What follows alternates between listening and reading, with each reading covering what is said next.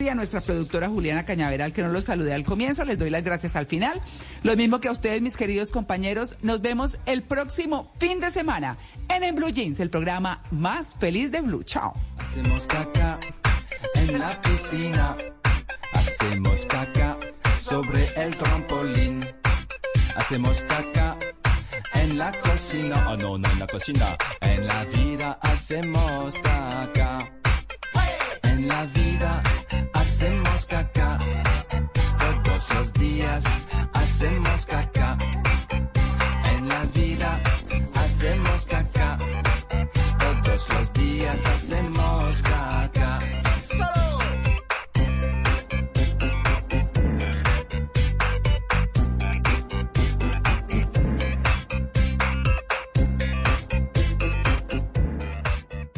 Voz Populi. Embarradas de la semana, al estilo Voz Populi. Nariño está sin paso, por derrumbe, los aviones pa' pasto, tumbe y tumbe, a Piqué la Shakira, dejó gringo, le pasó por encima, con un twingo, Petro sigue con fama, de incumplido, no cumple ni en la cama, de marido, Francia no toma en serio, el inglés y pa' abrir ministerio, todo es yes, pero tranquilo, que esto va a empezar apenas. No, no, no, sueñe despierto, que no, que no, que no, que no, porque... Señor. Quitándonos platica, nos quieren gobernar, robándonos de pica, nos quieren gobernar, como filando micas, nos quieren gobernar, y uno como un marín. Se deja gobernar. Por embarrada nos quieren gobernar, desde el ministro, alcalde y presidente, hasta el pueblo que a sus dirigentes los elige a un gesto, no sepa gobernar.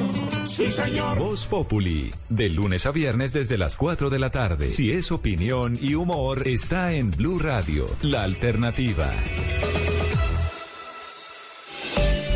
Es la... En un mundo donde él hará que tu peor pesadilla se haga real. Siente miedo real como nunca antes. Creo que sí lo he sentido antes. ¿Qué? Dije como nunca antes. Suena como cualquier otro tráiler de terror, la verdad. Sí, tienes razón. Hey, aquí tienes algo de leche real para que relajes esa voz de monstruo. Gracias, pero esta es mi voz real. Ah, ya veo. Ah, deliciosa. Hey, esta película es horrible. Corte y queda. Qué río. ¿Got milk? Ahorra y gana puntos en tus marcas favoritas durante el evento MVP's Bonus Days en Lowe's. Ahorra 100 dólares en una sierra de mesa portátil DeWalt, antes por 399 dólares, ahora solo por 299 dólares. Únete hoy a MVP's y aprovecha las ofertas de Bonus Days solo en Lowe's. Puntos se calculan antes de los impuestos y tarifas después de los descuentos aplicables si hay, válido hasta el 1.20. Sujeto a cambios hasta agotar existencias. Detalles en Lowe's.com diagonal MVP's Bonus Points. Voces y sonidos de Colombia y el mundo en Blue Radio y bluradio.com, porque la verdad es de todos. Son las 10 de la mañana y dos minutos y arrancamos con actualización de noticias. Hablamos de deportes porque después de permanecer 18 años jugando en el extranjero, Hugo Rodallega vuelve al fútbol colombiano. Juan Carlos Cortés. Y el goleador Hugo Rodallega ya tiene nuevo equipo. A través de un comunicado, Santa Fe hizo oficial el acuerdo que vincula al jugador con el club cardenal y dice lo siguiente. Nos complace anunciar que hemos llegado a un acuerdo con el delantero Hugo Rodallega. Una vez aprobados los exámenes médicos, el atacante que hizo parte de la selección Colombia y con paso por el fútbol inglés, turco, brasileño y mexicano será nuevo jugador del primer campeón. Blue Radio habló con el técnico santafereño Harold Rivera sobre la vinculación del jugador y lo que éste le aportará al equipo. Lo que es importante, ¿no? Un jugador con experiencia y que sé que nos va a aportar. ¿Qué técnico no quiere tener un jugador de, de esas características, sobre todo de su experiencia, ¿no? Un jugador que ha hecho su carrera deportiva en, en el extranjero y, y, eso es importante porque sé que nos va a ayudar a crecer también a los muchachos jóvenes. Rodallega, de 37 años, vestirá la tercera camiseta en el fútbol colombiano después de Quindío y Deportivo Cali, con quien fue campeón en 2005. También jugó en el fútbol mexicano y en la Premier League inglesa con el Wigan y el Fulham. Pasó además por el fútbol turco y su último equipo fue el Bahía de Brasil. Juan Fernando Quintero al Junior y ahora Hugo Rodallega a Santa Fe. Empiezan a volver los jugadores eh, colombianos que fueron cracks en el extranjero, en otro continente y ahora regresan a Colombia a seguir haciendo historia. Hablamos ahora de las novedades, de las emergencias que ha dejado las lluvias y sobre todo los deslizamientos de tierra en el suroccidente colombiano. A esta hora siguen represados centenares de vehículos en el corredor alterno que se habilitó en la vía El Bordo, la Sierra, la Sierra Rosas, después de que se presentara el deslizamiento en Rosas Cauca. Gremios de ingenieros van a entregar al gobierno esta semana posibles soluciones de movilidad terrestre para destapar esta vía. Laura Ruiz en Cali. Mientras pasajeros, motociclistas y camiones esperan que se habilite el paso de la vía alterna El Bordo La Sierra Rosas para el sentido Pasto Popayán, el gremio de los ingenieros del Cauca celebraron la decisión del presidente Petro de realizar una doble calzada desde Popayán hasta Ipiales. Dicen que llevan 44 años esperando que se construya al menos un lado de la vía. Jorge Humberto Campo, presidente de la Asociación de Ingenieros del Cauca. De las soluciones viales que se podrían habilitar con ciertas condiciones del, del vehículo, del largo del vehículo, para que podamos eh, tener un paso, una, una comunicación fluida con Nariño. Calculan que solo un lado de la vía se demora cuatro años en construirse, por eso solicitan a las autoridades viales y al Ministerio de Hacienda dar celeridad a la adjudicación de alguno de los proyectos alternativos que ellos han pasado para solucionar parcialmente la conexión del sur del país con el resto de los departamentos. 10 de la mañana y 5 minutos de Cali nos vamos eh, para Santander porque los robos a la infraestructura petrolera en eh, eh, esta zona del país están afectando la producción de por lo menos 15 mil barriles de crudo. Boris Tejada. Los 72 hurtos registrados en los últimos dos meses a la infraestructura del campo de producción de petróleo de Cantagallo afectó la continuidad de los proyectos y operaciones de producción de petróleo para Ecopetrol en la región del Magdalena Medio. Así lo señaló Mario Gutiérrez, jefe del Departamento de Seguridad de Ecopetrol. Lo cual repercute directamente en el monto de las regalías que recibe el municipio. De la misma forma, alertamos sobre el riesgo que conlleva la manipulación de estos componentes sin las debidas medidas de seguridad. Algunos de los elementos hurtados por los delincuentes son transformadores de energía, filtros, cable de cobre, cable de mediana tensión y elementos asociados a la operación de los pozos que hacen parte de los campos productivos. Ahora nos vamos para Barranquilla porque luego del atraco a una reconocida tienda de moda y a una joyería en esa ciudad, la policía lanzó el plan Cazador para combatir el hurto en el área metropolitana. Iván Dúa. A raíz de los hechos delictivos registrados en el norte de la capital del Atlántico, delincuentes irrumpieron en la tienda de moda de Francesca Miranda y atracaron a un cliente que se encontraba en el lugar y otro atraco se registró en una joyería, donde delincuentes se llevaron varios equipos celulares y forcejearon con las víctimas. La policía ha implementado un nuevo plan con el fin de frenar estos hechos en esta zona de la ciudad. El coronel Giovanni Barreto, comandante operativo de la policía, habla al respecto. La Policía Nacional ya desplegó un plan cazador. Gracias a la Policía Judicial e Inteligencia ya estamos desplegando todas las nuestras actividades policiales al respecto. Ya tenemos unos, unas personas ya identificadas, de lo cual vamos a tener capturas en próximos días. Las autoridades, además del tema del hurto, están analizando otro tema muy delicado que se ha presentado en las últimas horas por el incremento durante este fin de semana de varios casos de homicidios reportados en el área metropolitana entre Barranquilla y Soledad. Noticias contra reloj en Blue Radio en desarrollo. Por lo menos 20 familias terminaron afectadas por las fuertes lluvias y la granizada que cayó en las últimas horas en Gachazipá, Cundinamarca. Las autoridades se encuentran en el municipio atendiendo la urgencia. La cifra, por lo menos 25 personas perdieron eh, la vida como consecuencia del impacto de un misil ruso en eh, la ciudad de Leópolis, en Ucrania. Información en desarrollo.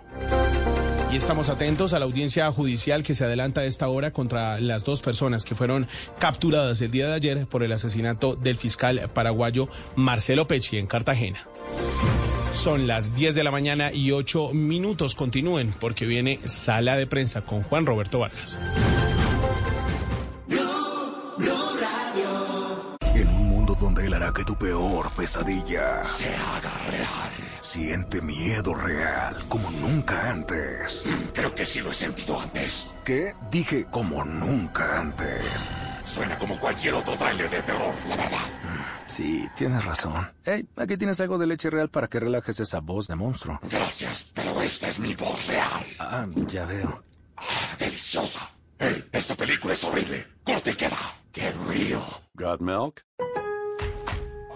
Regresaron los MVPs Bonus Days a Lowe's. Los MVPs ganan hasta tres veces más puntos en compras de Bosch, Metabo HPT, Closet Made, AO Smith y más. Luego canjea tus puntos por productos. Hazte un MVP y aprovecha los MVPs Bonus Days en Lowe's. Programa de recompensas MVPs para Pro sujeto a términos y condiciones del programa. Detalles en Lowe's.com diagonal L diagonal Pro Loyalty Term sujeto a cambios. Puntos se calculan antes de impuestos y tarifas después de los descuentos aplicables si hay válido hasta 1.20.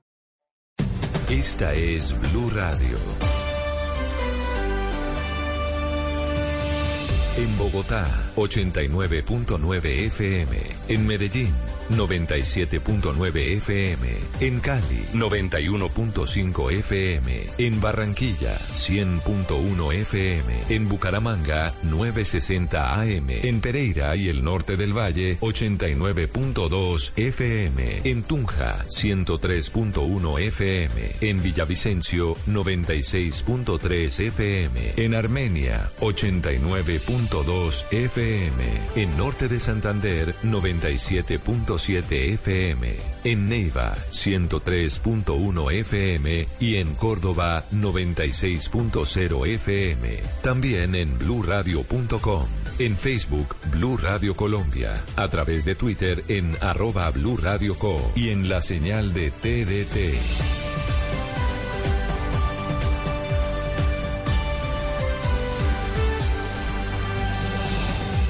Radio, la alternativa. Lo mejor de la semana en su ciudad, en Colombia, en América y el mundo, acompañado del análisis de los mejores expertos y periodistas en Sala de Prensa Blue. Aquí empieza Sala de Prensa Blue. Dirige Juan Roberto Vargas.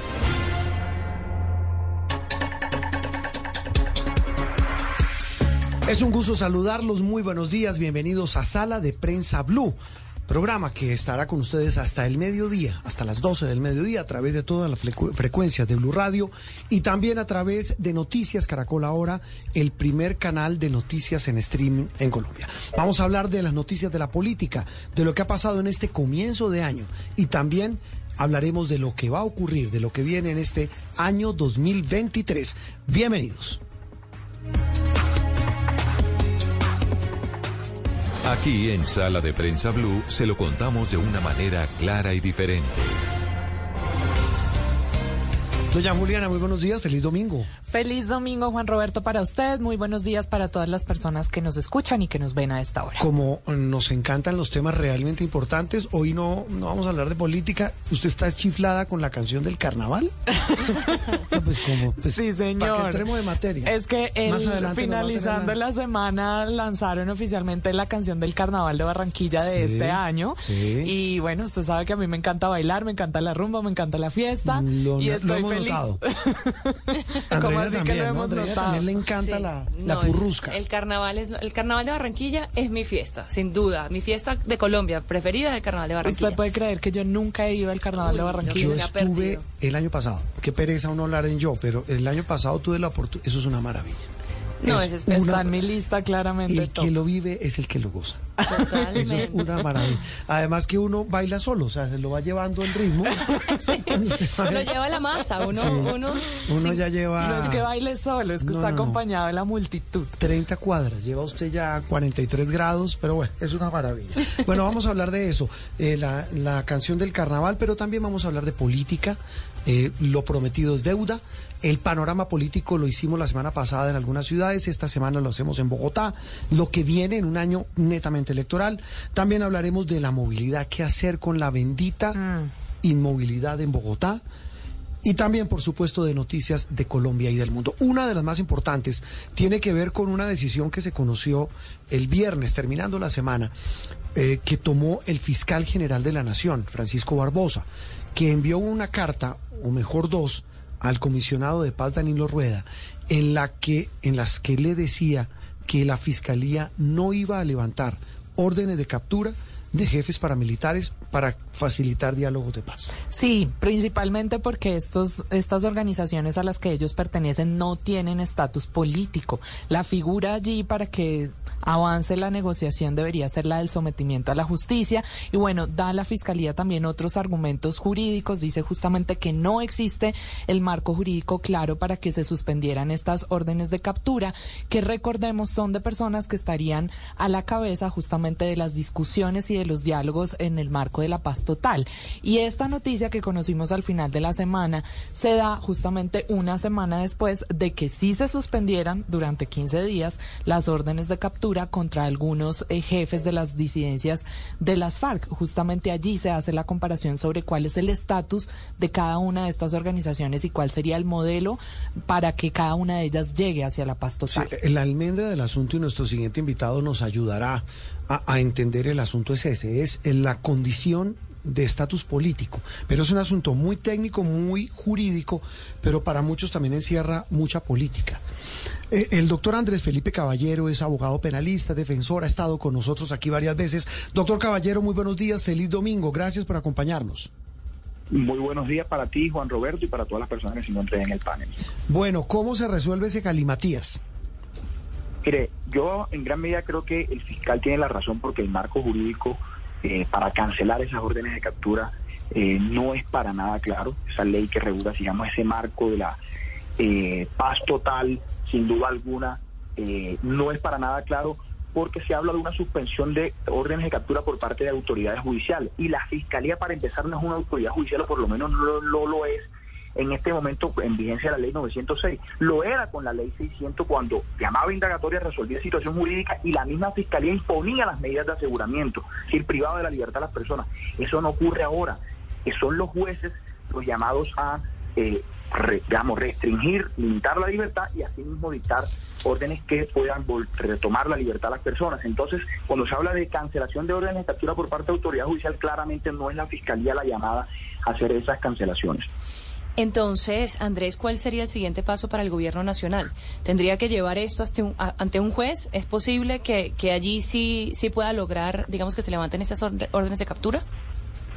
Sí, debe ser una autoridad judicial. Mira, el parágrafo segundo, si mal no estoy, del, del artículo octavo dice que cuando se inicia el proceso de diálogo, negociación o firma, ya sea con esas organizaciones armajes de la ley, digamos, con un carácter político, o esas organizaciones, eh, digamos, de crimen de alto impacto, eh, tendrán que acudirse, o digamos, las autoridades judiciales serán las que suspenderán. El problema está en que, ¿cuál es la autoridad judicial llamada a cancelar esa orden de captura? Es decir, ¿ante quién se pide esa cancelación? Por ejemplo, si una persona se encuentra en libertad y tiene orden de captura, tendría que ser ante un juez de control de garantía. ¿Cuál es el juez de control de garantía? Con tantos que hay en Colombia, es llamado a cancelar esa orden de captura. Ahora, eh, sucede algo pues, muy particular. Las personas, se habla de cancelación de órdenes de captura para personas que se encuentran privados de la libertad. Por ejemplo, si sí. nos nombran miembros representantes o voceros, dice que se va a cancelar la orden de captura. Pero ¿cuál orden de captura? Si una persona se encuentra privada de la libertad, pero, por lo menos lo imputaron y le pusieron medidas de aseguramiento, es decir, que se cancelaron las órdenes. No existe orden de captura para personas Pero mire que, mire que de los del grupo, mire que es llamativo lo que usted dice, doctor Caballero, porque el grupo que usted menciona, eh, esa tesis, del grupo que el gobierno pedía levantar órdenes de captura, hay tres detenidos. Hay uno en España y dos en la cárcel de Valledupar. Pero el mismo fiscal o la misma fiscalía dice, pues ya si el gobierno quiere ir ante un juez, pues el juez definirá si les da libertad o no. Pero en el caso de lo que a mí compete como fiscal, yo no le levanto la orden de captura. Pero, pero mire, doctor Caballero, al margen de estas discusiones que para el, para la gente en general pueden resultar muy técnicas, aquí hay un asunto, y, y un poco lo que le preguntaba Andreina, ¿cuál es la salida, más allá de lo jurídico? ¿Cómo se negocia entonces con estos señores de estos grupos que están prófugos de la justicia y que dicen, pues lo mínimo es que nos levanten esas órdenes de captura para buscar sentarnos a dialogar con el gobierno. ¿Ahí cuál sería la fórmula, la salida? Mire, pongo un caso. Si sí. mal no estoy uno de los que se encuentra recluidos en la cárcel de Valledupar es Heriberto Quiroga, sí. parte de la eh, autodefensa conquistadores de la Sierra Nevada. Esa persona no puede tener orden de captura. ¿Qué orden de captura le van a cancelar?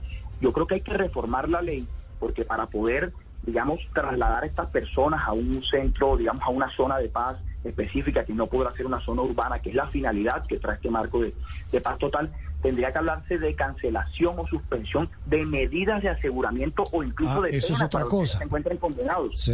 Es decir, que cuál sería la autoridad judicial, por ejemplo, un juez de ejecución de penas, si una de estas personas se encuentra condenados, un miembro representante o vocero, o un juez de control de garantías si la persona lo que tiene es una medida de aseguramiento. Pues es que cuando alguien lo imputan, lo primero que hace el juez es cancelar la orden de captura y prohibirle que enajene el bienes sujetos a registro durante seis meses. Entonces la ley tiene un problema porque solamente habla de suspensión de órdenes de captura, pero hay muchas de estas personas, sean miembros representantes o voceros, que si se encuentran privado de la libertad, no tienen estas órdenes. Esto solamente funcionaría para los que se encuentran pues en la Sierra Nevada o se encuentran en, digamos en alguna zona, eh, se encuentran libres, pero que sobre ellos sí la autoridad se encuentra ejerciendo algún tipo de persecución. Es decir, doctor Caballero, allí tendríamos que hacer una distinción entre los dos grupos, los que hay que suspenderles las órdenes de captura y los que hay que suspenderles las medidas de aseguramiento. En ambos casos, la solución es una reforma de la ley y en ese caso tendríamos que esperar todo el proceso, todo el tiempo que lleva este proceso de reformar la ley. Yo creería que sí. Eh, digamos, para las personas que se encuentran en libertad, sean miembros representantes o voceros, eh, tendría que la ley, cuando se reglamente, definir cuál sería el juez de control de garantías competente para cancelar esa orden de captura. Eso es lo que, digamos, podría añadirse solamente en la reglamentación. El problema está para las personas, el problema está para las personas que se encuentran privadas de la libertad, porque sí tiene que reformarse para decir cuál es el juez competente para que se cancele su medida de aseguramiento o su pena, porque de pronto pues tenemos personas que ya se encuentran condenadas Sí. y han sido, han sido designados eh, por el GAO, por el GDO, como miembro representante o como vocero. Y la única forma de llevarlos a esas zonas especiales de paz, donde pueden ejercer como negociadores o donde pueden ejercer, eh, digamos, hacer labores de acercamiento y conversaciones, pues tiene que ser cancelando no órdenes de captura porque no existen, sino cancelando medidas de aseguramiento o la ejecución Sí, de la pena. eso está, eso está claro. Pero digamos, volviendo a la, a- al, al galimatías inicial, doctor Caballero, hablamos con el abogado penalista André Felipe Caballero. El galimatías inicial, el gran debate es que jurídicamente hoy eh, hay, hay un nudo que no permite iniciar esas negociaciones. Con estos señores, y usted me corregirá, hay unos que son, está este chiquito malo, que es el, el, eh, que reemplazó a Otoniel en el clan del Golfo, está alias Gonzalito, están los que usted mencionó, los de, si usted me corregirá, son los de los Pachenca, que son los de la Sierra Nevada, grupos, esos son grupos que se denominan ¿qué? Paramilitares, grupos armados, ¿uno cómo los puede tipificar para tratar de buscarle una salida? Bueno, aquí los procesos se hacen con dos tipos de grupos. Las negociaciones se hacen con grupos eh, al margen de la ley, digamos que tienen cierto carácter político con los que se pactarán acuerdos de paz. Eso por un lado, puede ser por ejemplo el ELN. Y con los otros grupos se hacen acercamientos y conversaciones. Lo interrumpo para una aclaración. de Si son grupos como, impacto, doctor Caballero, si son grupos como el LN o las disidencias a los que les dieron el estatus de diálogo y tienen estatus políticos, es político, a ellos sí se les puede levantar la orden de captura, la ley lo permite, a quienes sean voceros. No, mire, la diferencia es que con unos se pueden celebrar acuerdos de paz y con otros es un acuerdo de sometimiento. Pero las normas relativas a la cancelación de órdenes de captura son prácticamente las mismas. Entonces, digamos, el problema lo tenemos eh, tanto para grupos Sí, pero el fiscal, la fiscalía lo que dice, perdón, lo interrumpo de nuevo en aras de la claridad, eh, doctor Caballero, es que la fiscalía lo que argumenta es que para estos personajes de estos grupos como el Clan del Golfo, como las autodefensas gaitanistas, etcétera, no les pueden libra- levantar las órdenes de captura en su contra a los que están libres y están siendo buscados, porque dice ellos no tienen estatus político. No, creo que ahí cierra el fiscal, porque aunque no tengan estatus político, sí pueden hacer uno de los dos procesos que contempla eh, todo el marco de la paz total. ¿Cuál es el, cuál es el segundo proceso que, que contempla este acuerdo? Eh, perdón, este marco de paz total. Sí. El de acercamientos y conversaciones. ¿Para qué? Para grupos como estos, de crimen de alto impacto que cometan delitos con arreglo a la Convención de Palermo. Mire, esto coincide con la ley 1908 que dio dos definiciones. Grupos armados organizados y grupos delictivos organizados. Con esa ley se aumentaron, digamos, las herramientas de persecución. Ahora que dice el Estado, oiga, yo los estoy persiguiendo a ustedes, les aumenté los términos, les aumenté las penas, ahora les voy a dar una oportunidad. Pero no es esa la razón, porque para los grupos de crimen de alto impacto, GDO, están contempladas también la cancelación de órdenes de captura. El problema está en que la cancelación la tiene que hacer una autoridad judicial y la fiscalía no es una autoridad judicial. Si el fiscal erra en la razón, pero acierta, digamos, en la decisión que toma de no cancelar las órdenes de captura. Creo que el error está en la redacción de la norma. Andrés, pero entonces, ¿quién, quién falló ahí? ¿Es, es no sé, la, la, Consejería Jurídica de la Presidencia o hay una intención política detrás de que eh, se haga ese pedido a la Fiscalía que no tiene la competencia para levantar las órdenes de captura ni las medidas de aseguramiento? Y le complemento la pregunta, ¿es una falla o es un, o es un vacío jurídico? No, yo creo que es un error de redacción muy grave de la ley 2272 del 2022. Creo que es un error de redacción porque quien la redacta, y por supuesto quien la prueba, que son nuestros congresistas, eh, no eh, avisoraron ese problema de que las personas que se encuentran privadas de la libertad no tienen orden de captura, sino que están privadas de la libertad por cuenta de una medida de aseguramiento o una pena. Entonces, creo que ahí hay una hay un, una talanquera que por supuesto se puede solucionar adicionando algunos artículos a esta norma. Ni siquiera es una modificación, se pueden adicionar unos artículos a esta norma. Pues cada época es distinta, doctor Caballero, cada proceso es diferente, pero ¿qué diferencia hay? Y usted me, nos tratará de ayudar sobre todo a nuestros oyentes y televidentes y a nosotros también, a entender un tema tan enredado. ¿Cómo se hizo, por ejemplo, con los jefes paramilitares en el gobierno de Álvaro Uribe? Y me voy un poquito más atrás. ¿Cómo se hizo con personajes como el cartel de Medellín en los 90, al comienzo de los 90, cuando hubo una ley de sometimiento en la época de la fiscalía, usted me corregirá, de Gustavo de Grave, que fue el primer fiscal general de la nación.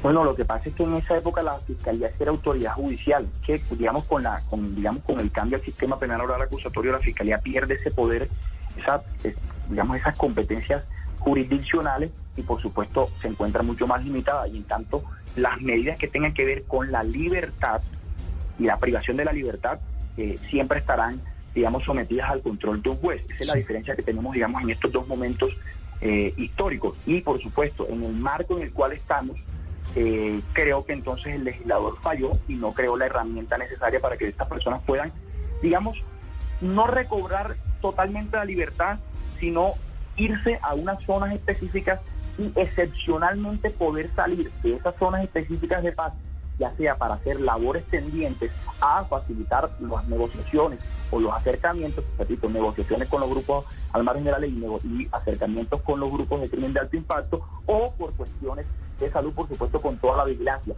Se establecieron los mecanismos de vigilancia, pero no se establecieron los mecanismos para poder llevar a estas personas, sacarlas de una cárcel y llevarlas a un una zona de paz que, repito, no puede ser una zona urbana. Pero, digamos, la gran diferencia es que la Fiscalía en estos momentos ya no es una autoridad judicial, no puede tomar esas decisiones con respecto a la libertad. Claro. Doctor Caballero, ¿usted tiene alguna idea de lo que opinan o lo que esperan hacer ahora después de esta decisión las personas a las que se les negó esta suspensión de, de orden de captura? No, la verdad no, porque digamos no represento a nadie que pueda ser en estos momentos eh, calificado como, como miembro representante de una organización de estas. Sí. sí alguien que pueda ser catalogado como vocero, pero digamos más adelante se tomarán algunas determinaciones, pero en estos momentos yo sí considero que la ley tiene, presenta un impasse que si se tramite una ley con mensaje de urgencia y se añaden algunos artículos, se podrá solucionar rápidamente. Pero usted no conoce a ninguno de estos personajes, doctor Caballero, no, no ha tenido, digamos, contacto jurídico por asesoría o, eh, o algún tipo, digamos, de, de relación abogado y cliente, no. No, yo, digamos, conozco mucho de, de, de esta, digamos, de este proceso de, de, paz, porque soy muy cercano y soy abogado de, alguien que incluso ha sido citado por la Jurisdicción Especial para la Paz a, eh, a ver si se encuentra, si puede ser aceptado en la misma. ¿Qué, qué es? Eh, eh, Rodrigo Tobar Pupo. Sí. Tobar Pupo, eh, que en su momento, en, en sus tiempos, eh, pues, perteneciente a la, a la autodefensa campesina de Córdoba y Urabá, conocido como Jorge 40. Sí. Pero, digamos, todavía con respecto a esto, siendo un marco jurídico tan abstracto, no, no hay ninguna decisión que podamos tomar eh, al respecto. Repito, porque, digamos, la ley no ofrece la claridad suficiente para poder actuar. Y entre otras cosas, porque aquí eh, la, la, norma no prevé ninguna acción por parte del defensor. Lo que está diciendo es que el gobierno nacional certificará que inician los procesos de diálogo y las autoridades, por supuesto, certificará quién es miembro representante o vocero y la autoridad judicial no dice podrá suspender, dice suspenderá. El problema que tenemos es que tampoco sabemos cuál es la autoridad competente para realizar esa. ¿Qué enredo jurídico? ¿E- ¿En qué está el proceso de su cliente, Jorge 40? En estos momentos estamos citados por la Jurisdicción Especial para la Paz para comparecer 26 y 27 de enero en una audiencia única Pronto. eh, y pública de verdad en la ciudad de, de Ibagué, donde se encuentra eh, recluido. Estamos tomando decisiones con respecto a eso y haciendo las preparaciones respectivas con respecto al caso, porque pues en su momento él fue catalogado durante un periodo de tiempo como un tercero colaborador eh, y luego la gente dice que pues sí prueba que es un miembro incorporado materialmente a la fuerza pública podría eventualmente ser aceptado. Esto es una decisión que fue conocida por todo el país, no solamente para él, eh, sino también para Salvatore Mancuso. Nosotros en su momento presentamos una apelación a una decisión y la JEP nos abrió esa puerta, pero estamos tomando las decisiones correspondientes sobre eso y estamos por supuesto ya en la recta final porque es 26 y 27 de este mes. Y como está en la recta final, doctor Caballero, eh, ¿qué, va, ¿qué va a contar Jorge 40? No, eso es algo que, que por supuesto no me compete a mí decirlo a mí eh, como abogado defensor, eso digamos en su momento si Pero, se pero llega- bueno, no, si no, si no me cuenta la sustancia, el sentido de lo que va a contar, porque estoy viendo aquí No, reseñas gente- yo- yo le y él cuento- dice, y él dice, voy a contar la verdad. Él digo, yo No, quiero mire, yo contar le- mi verdad. siempre- sí, Rodrigo Tobar Pupo siempre ha contado la verdad. Nosotros tenemos más o menos mil procesos en esta oficina y en todos se ha comparecido. En su momento, cuando estuvo en Estados Unidos, hubo unas dificultades para comparecer. Incluso en algunos procesos se han decretado nulidades por la indebida notificación de cuando Rodrigo Tobar Pupo estuvo eh, en Estados eh, Unidos. Pero la JEP ha limitado, y eso pues fue una decisión también conocida por todo el país, ha limitado, digamos, la temática eh, a tratar eh, en esta audiencia pública y única de verdad y tiene que ver cómo, digamos, como que tendría que probar su calidad de, de persona incorporada materialmente a la fuerza pública, pues necesariamente las preguntas irán enfocadas a lo Claro, tenga es que estoy con- viendo, con se, los- militares. se lo estoy preguntando por eso, porque eh, usted me corregirá, doctor Caballero, eh, y él está eh, siendo citado en, dentro del macrocaso 08, que es el denominado, abro comillas, crímenes cometidos por la fuerza pública, otros agentes del Estado, en asocio con grupos paramilitares o terceros civiles, cierro comillas. Es decir, la expectativa que hay es que su cliente se apresta a contar la relación de paras con miembros de la fuerza pública. Sí, digamos, el cuestionario de la JEP, eh, que fueron 28 preguntas en la decisión que sacaron, eh, donde citan esa audiencia, va enfocado necesariamente a eso. Esa es la temática que pretende tocar la JEP en la, en la audiencia. Y es lo que pretende contar su cliente. Ya tomaremos las decisiones correspondientes al respecto. Pero claro, de eso dependerá que lo acepten plenamente en la JEP y que haga parte de esa jurisdicción especial. Sí, porque la JEP en su momento ya lo reconoció como un tercero colaborador en un periodo 96-98. eh, y luego, digamos, tendría que entonces entrarse a probar una calidad especial, que es la de persona incorporada materialmente a la fuerza pública. Mm, Es que se lo pregunto porque él desde, de- incluso desde que estaba preso en Estados Unidos, él, él, él aseguró que él iba a contar esto, ¿no? Quiero colaborar para esclarecer esos crímenes. No, y Rodrigo Tobar siempre ha comparecido y siempre ha hablado. Rodrigo nunca se ha negado a Pero, hablar. ¿de ¿qué crímenes ha esclarecido el doctor Caballero? Por ejemplo, deme dos casos. Yo creo que ahí necesitaríamos otra otra Eso es harina de otro costal. Bueno, no lo meto más en, en- en- en apuros. Lo que pasa es que, la- la- mira, lo que pasa es que hay una concepción errada sobre Rodrigo Tobar y es que nunca ha querido colaborar con la justicia. Y no he conocido un cliente que haya colaborado más con la justicia de todos los que tengo aquí en esta oficina que Rodrigo Tobar, que en todas las audiencias se ha dedicado a contar lo que él considera la verdad. Lo que pasa es que no siempre la autoridad considera la verdad lo que el cliente o lo que el procesado cuenta, sino lo que quiere escuchar. Y así tampoco se puede. Bueno, entonces eh, ha- hagamos el compromiso que después nos sentamos a hablar de- de- del tema de Rodrigo Tobar. Doctor Caballero, le créame, créame que pronto, créame Sí. que pronto, créame que pronto podría, podría, podría darle, digamos, noticias sobre su caso. Lo que pasa es que, digamos, por prudencia, por sigilo profesional, Lo entiendo. en esta recta final no me parece prudente hablar, pero créame que eh, podré expresarle todas nuestras ideas eh, a los micrófonos de Blue Radio siempre. Bueno, ya las eh, cámaras de Noticias Caracol. Doctor Caballero, un abrazo como siempre muy querido. Un abrazo para todos ustedes. Y por supuesto, disfrútense el carnaval con nuestra reina Natalia de Sí, un tema, un tema mucho más amable. Doctora André Felipe Caballero, abogado penalista, hablando de una de las noticias de la semana, la negativa de la Fiscalía de levantar las órdenes de captura a los prófugos jefes paras y narcos para un eventual diálogo con el gobierno de Gustavo Petro.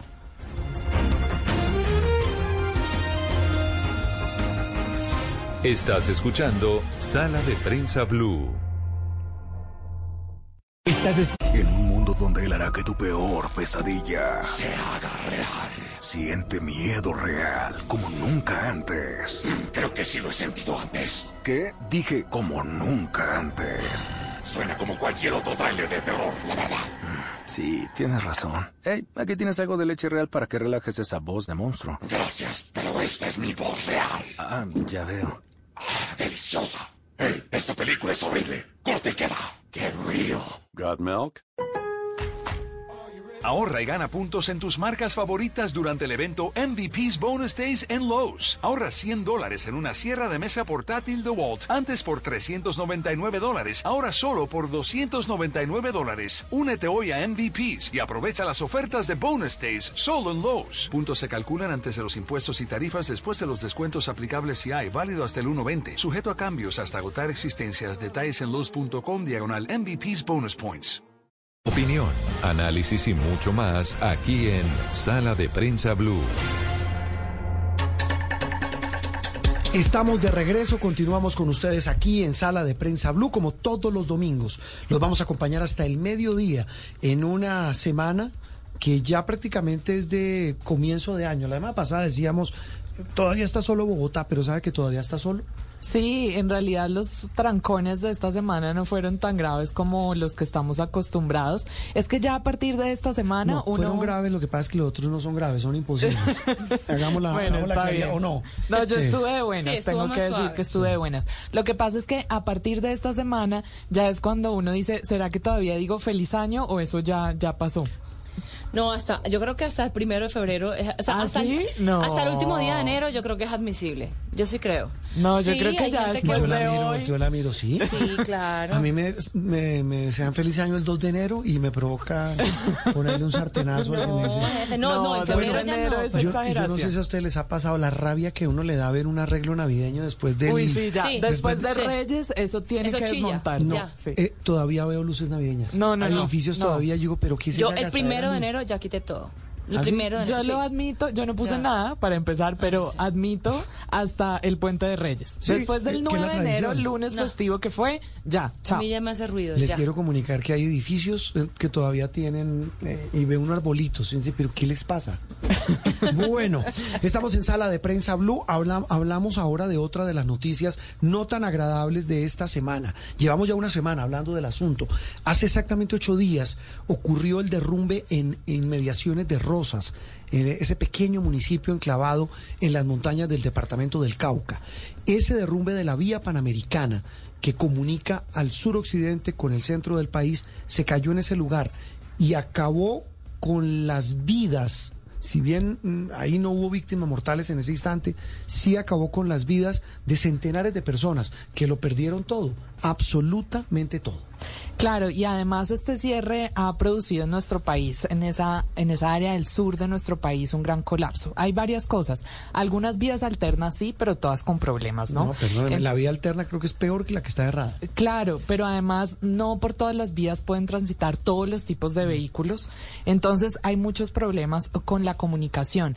Pero eso ha llevado a que, por ejemplo, en Pasto hayamos visto esta semana como el alcalde Germán Chamorro restringió, por ejemplo, la distribución de la gasolina, pensando en que no se quedara la ciudad sin gasolina después. Se decretó la alerta amarilla hospitalaria también en el sector salud para poder manejar la situación, insumos, demás. En Cali, alza en los precios de los alimentos, es decir, una situación que si bien tiene el lado humanitario de las víctimas que usted mencionaba, pues también se extiende a toda la ciudadanía en varios departamentos, en Nariño, en Valle, en el Cauca, en fin. Y ahí hay un tema grande, Andreina, y es el del desabastecimiento, el que menciona Juliana. Es que estamos hablando de una despensa eh, agrícola, de Colombia. Sí, eh, veíamos la, el drama esta semana en Noticias Caracol de la leche que han tenido que derramar, pero galones y galones de leche porque no pueden llevarse hacia sus destinos. También, eh, pues, Pasto, eh, la situación en Pasto realmente es dramática y en Nariño en general. Eh, como bien decía Juliana, mm, desabastecimiento de gasolina, las filas eternas de las personas con más de 12 horas de espera para poder tanquear. Las personas sin gas en su casa, no solamente el gas de las pipetas, sino también el gas natural está interrumpido porque nos explicaba David Sánchez que el gas está desconectado del resto del país, esta región, y que el gas también se surte a través pues de, las carreteras del país. Entonces las personas no están pudiendo cocinar, no están pudiendo eh, procesar sus alimentos y el aumento de precios también es dramático en los alimentos. Por ejemplo, eh, también veíamos en Noticias Caracol uno, unas cifras precisas que me parecen muy ilustrativas sobre ese aumento. Por ejemplo, eh, una cubeta de 30 huevos que pasó de 11 mil a 20 mil pesos, decía en el bulto de almidón de yuca que era de 256 mil a 600 mil pesos. O sea, que los negocios que se han visto afectados en toda esta vía, las familias, es realmente un drama. ¿Sabe que es indignante el costo de los tiquetes aéreos? No, es decir, hasta 3 millones de pesos han denunciado tarifa en los tiquetes desgracia. aéreos. Bueno, ya han anunciado eh, nuevas frecuencias, incluso se anunció una ruta por el mar, se anunció una vía alterna que entra a territorio ecuatoriano por Lago Agrio, en fin, una vuelta de casi 450 kilómetros. Pero bueno, el asunto es que el eterno drama de tantos que vivimos en Colombia es este, en este caso puntual, es el de las vías. El profesor Fernando Rey es experto en movilidad, por supuesto en vías, en, vías eh, de vehículos y de trenes eh, ferroviarias. Es un muy respetado académico y experto en estos temas. Profesor Rey, gracias por estar con nosotros hoy domingo en Sala de Prensa Blue. Y ahí lo de siempre, hablamos de un eterno problema en una zona que debería tener, como muchas otras en Colombia, o todas, unas carreteras decentes, respetables. Y miren las que estamos. Doctor Rey, buenos días. Buenos días y qué rico un domingo escucharlos y participar con ustedes. Un saludo muy especial para todos. Y no me atrevo a decirles que feliz año porque ahí me regañan. No, al revés, recibido. De usted sí recibido. Hasta hoy, hasta hoy lo recibimos. Lo mismo, eh, lo mismo, profesor. Bueno, estas vías, ¿qué hacemos con estas vías? Hombre, el problema es muy complicado porque Colombia es un país arrugado. Es un país con tres cordilleras que vienen de los Andes y los asentamientos más importantes están en las zonas de las cordilleras son las zonas más habitadas. Entonces, a eso hay que sumarle que hay problemas geológicos eh, de unas eh, cordilleras que son jóvenes en términos geológicos, con millones de años, pero que para los expertos en esos temas son cordilleras que se mueven fácilmente, eh, hay temblores, etcétera, etcétera. Otro punto que juega ahí es la geotecnia, que son suelos eh, muy, eh, como les digo, para que entendamos todos muy endebles, son unos suelos débiles que no tienen muy buenas eh, resistencias. Sí. Eso por un lado. A eso hay que sumarle otro factor, y es que el, la economía del país, que se mueve básicamente por carreteras, pues ha venido creciendo el volumen de tractomulas y se ha venido aumentando el peso por cada eje de una tractomula. Cuando uno va a calcular un pavimento, el espesor de una capa de pavimento, lo hace en función de esa carga por cada eje que tiene un vehículo de estos. Eh, antes el, el vehículo, el tren de carga que uno calculaba hace muchos años, con el ministerio era el de camiones de 20 toneladas. Hoy en día hay tractomulas de 40 hasta 50 toneladas. Y eso muchas veces no se refleja en el espesor del pavimento y de ahí los huecos. Porque el coeficiente, la fricción que existe entre la llanta y el pavimento, el pavimento es ah, muy alto que son elementos de diferente naturaleza. Hay un tema muy interesante en la ingeniería mecánica, que es la tribología. La estudia tribología que dice. tribología con, con digamos, con B larga. Para que Sí, entendamos. sí. Y esa tribología analiza los diferentes, las diferentes fricciones que existen entre elementos de una misma naturaleza, como el caso de las ruedas de las locomotoras, de los trenes, sobre los rieles de acero, que es mucho menor, muchísimo menor que el coeficiente de fricción de una llanta de caucho de una tractomula sobre el pavimento. A eso súmele que nosotros todavía estamos trabajando con unas normas dependientes muy complicadas porque eso incide en el costo de la construcción de las vías. Yo quiero bajarle la pendiente, es decir, la inclinación a una carretera, tengo que seguramente comprar terreno, mover más material de tierra con los equipos. O sea, gastar más. Y eso, claro, eso implica mayor gasto. Sí, pero, Entonces, pero, miren las que estamos, profesor. El tema es que por hacer lo barato sale caro. Y miren las que estamos. Claro, claro, claro. Ya, pero hay otro otro tema, digamos otra pata que le nace a Co, ¿Qué es que cuál? los contratos que se hacen. No sé eh, cómo lo está estructurando la ANI o el INVIAS para exigir el mantenimiento de lo que se entrega en concesión.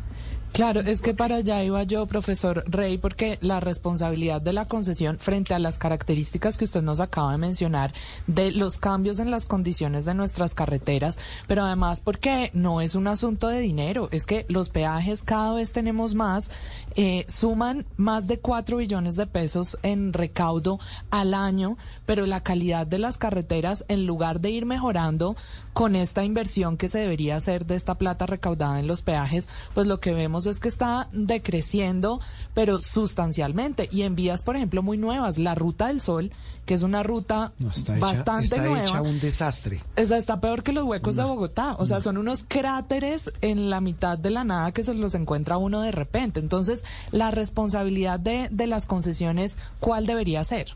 Es, es ese panorama es la real, eh, la realidad que vivimos ahorita. Y yo me aproveché para ir a Medellín. Sí. La familia estarme una semana pues, la cosa. Oiga, yo sí que estoy, no por la ciudad, arrepentido por esas carreteras. Cuatro horas bregando a pasar por Guaduas. No, horrible, ese paso es de- horrible. No, espantoso. Y de Guaduas eh, y pasar E- por Eso es Doradal. Villeta Aguadas, ¿no? Villeta Sí, Aguadas. Villeta Guaduas. Sí. Y pasar por Doradal fueron cinco horas de trancón. No. En el siglo XXI, año 2023. Y es que uno no sabe cómo es que quedan estructurados los contratos y qué papel juegan los supervisores o interventores, tanto contratados como de las propias entidades. Cada cuánto hacen recorrido de la vía, cada cuánto hacen cumplir los cronogramas, porque si ustedes entran a la página del Instituto Nacional de Vías, Sí. encuentran una biblioteca muy rica y están todos los sistemas o todas las normas sobre mantenimiento de pavimentos. Cada cuánto están limpiando cunetas. Cómo están controlando las mezclas del pavimento que se riega en el piso. Porque ese es otro factor. Si uno no hace una interventoría con los debidos ensayos de laboratorio para que el contratista cumpla lo que dicen las normas, pues los huecos que ustedes muy bien refieren se van a abrir a cabo de, Profesor Rey. de muy poco tiempo. Pero usted Dime. qué cambiaría en ese proceso, en el proceso de contratación. En de- ese esquema, sí. Exacto, en el esquema. ¿Qué cambiaría usted para que hubiese, digamos, eso que llaman accountability, que hubiese responsabilidad pues del, del concesionario respecto al mantenimiento de esa vía? Mire, lo primero que hay que hacer es reflexionar si todas las vías se justifican pagarlas a punta de peaje. Porque es que aquí hay vías que se tratan, se dice, no, pongamos un peaje y esa vía se paga sola. Resulta que eso no es así. El, el tema de fondo es revisar las normas que tenemos de construcción de vías, que las tiene el INVIAS, si ya están actualizadas, por ejemplo, con las normas que tiene la PIARC, que es el, digamos, la congregación de, de, de carreteras en, en América Latina. Si, si esas normas están actualizadas y qué exigencias se le hace al concesionario, cuáles son las obligaciones que tiene el interventor y el supervisor de la entidad. Ahí son tres actores. El supervisor, que representa a la entidad, ante el interventor, que también es el representante de la entidad, y el concesionario, que es la persona o el ente, por decirlo de alguna manera, que se encarga de la construcción y el mantenimiento. Es conservación y mantenimiento. Son dos temas que son diferentes, pero que llevan a completar un par de sinergias que garanticen el, el, la vida del pavimento para la cual se diseñó.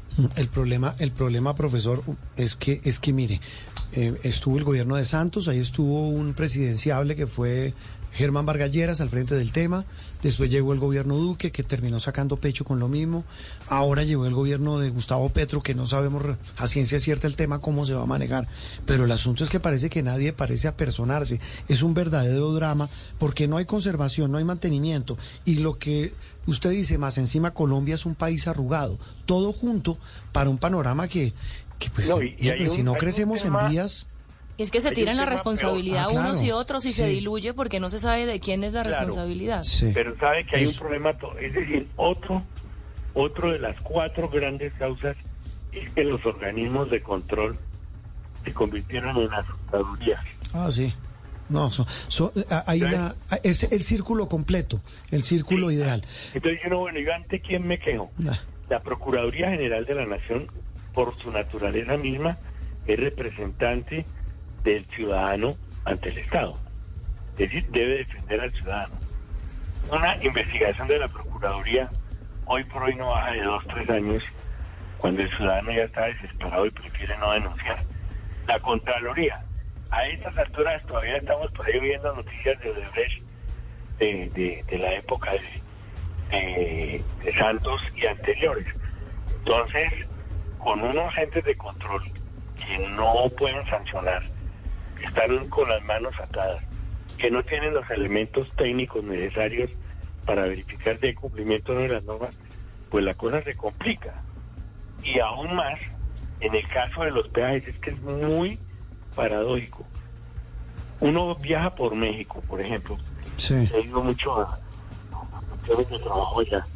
Uno pasa por un peaje, por ejemplo, a Toluca o a, o a, a cualquier otra de estas ciudades que están, a Querétaro, por ejemplo, y uno encuentra en un peaje, es una zona sumamente amplia, donde hay cuatro o cinco carriles que pasan con el sistema de electrónico de pago. Es decir, el carro pasa, en dos segundos se sube la talanquera y el carro sigue. Sí. Aquí se tiene uno o dos y muchas veces no funciona. Ah, no. El resto es la cola de gente haciendo el pago y no dan ni siquiera el, el- el valor exacto. Eh, profesor, sí. Ah, Eh, no, y es que ahí, mire, ya eh, el tiempo apremia, pero es que el tema es muy interesante. Quiero terminar o que redondeemos volviendo a hablar de lo que pasa en el suroccidente del país. Es la fragilidad tan enorme de una carretera. Mire, mire la importancia estratégica de esa vía. Y está desabastecido prácticamente medio país porque la carretera está cerrada. Ni qué decir la que comunica Buenaventura con, con el interior de, de No, Colombia. no. Entonces, ¿qué hacemos? El problema es qué solución le damos, porque pues el tema es que todo apunta a que todo mal. Sí, mira, yo, yo tengo una, una, una concepción del proceso. Ustedes se acuerdan que hace muchos, muchísimos años, ustedes tal vez no habían nacido, existió un tren que se llamaba Cali Popayán. Sí. Las vías férreas en este país se acabaron. Aquí, ustedes miran, ese es el estado del corredor de Buenaventura al centro del país, a Antioquia. Es un desastre completo. Los ferrocarriles los dejaron acabar por dos factores, presión de los transportadores de carretera y una presión vedada del Estado en favor de la carretera y en contra del ferrocarril. Ustedes sí sabían que la ANI surte su presupuesto de lo que deja el ferrocarril eh, Chiriguaná Santa Marta. Le entra una millonada de plata. Eso lo sostiene el ferrocarril, pero aquí el ferrocarril lo mandaron a recoger. El tema es que hay que invertirle mucho dinero a las carreteras, préstamos y hacer las carreteras que Eh, profesor, como pero- en Ecuador sí se mantienen. Usted, usted habla de ferrocarril. La idea del presidente Petro de hacer un ferrocarril entre Buenaventura y Barranquilla es, eh, ¿eso es viable? Mire, en ingeniería industrial todo es viable mientras haya plata. Pero, pero sí ve viable, eh, profesor, un ferrocarril del que incluso muchos se burlaron y dijeron, eso es una propuesta como el eterno candidato presidencial Goyeneche decía, de ese tipo de Pues mire, propuestas. El- el- el- existen vías que vienen desde Buenaventura hasta Cali y de Cali hasta La Felita.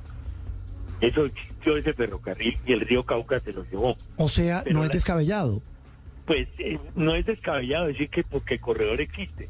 Lo que sí es muy descabellado es decir que es en viaducto, que es electrificado. Y eso lo primero que hay que hacer es un análisis. Hay que reestructurar ese corredor. Pero la ANI es incapaz de reestructurarlo. Entonces tiene que contratar con la financiera de desarrollo nacional a unos costos altísimos. Eh, eh, esa, esa reestructuración no se hace en 15 meses como se nos ha informado. Esa reestructuración gasta por lo menos dos años y esos 900 kilómetros hay que dividirlos por lo menos en 10 grupos muy bien organizados para que cada grupo pueda decir qué pasa cada 90 kilómetros de la vía. Eso hay que hacerlo. Colombia necesita el ferrocarril, pero eso no es salir a decir que de una vez que es elevado y que es electrificado. y- no, el tema hay que aterrizarlo a lo que se tiene en este momento, que el corredor es aprovechable. El, el- el tramo entre Buenaventura y Cali hay que hacerle una regiometría, una regiometrización, perdón, total. Pero profesor, aterrizándolo, realmente la solución sí debería ir allá, a revivir las líneas férreas que tenía el país y crear otras nuevas. Pero claro, porque es que si tú miras, el ferrocarril gasta menos energía en, en un tren con una... Mira, guárdate estas cifras en la cabeza.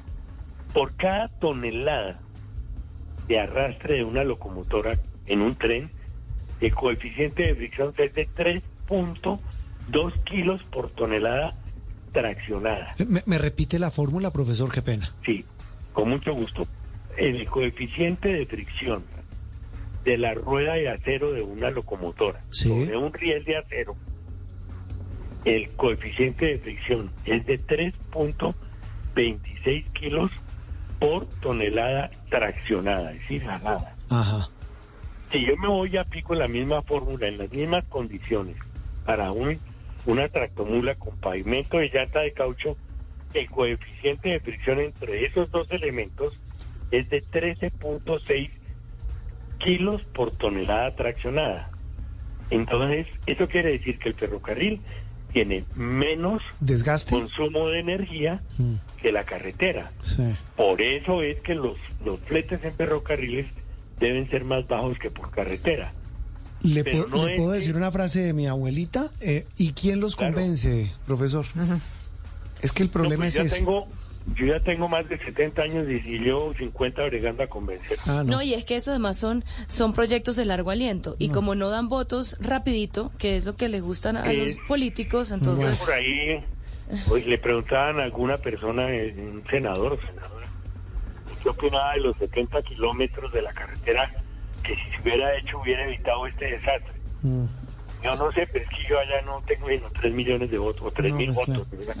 Sí. Entonces, con esas respuestas queda uno Sí, absolutamente desubicado. Pero exactamente. el país tiene que pensar en revivir los ferrocarriles, tiene que pensar en revisar todo el sector de carreteras.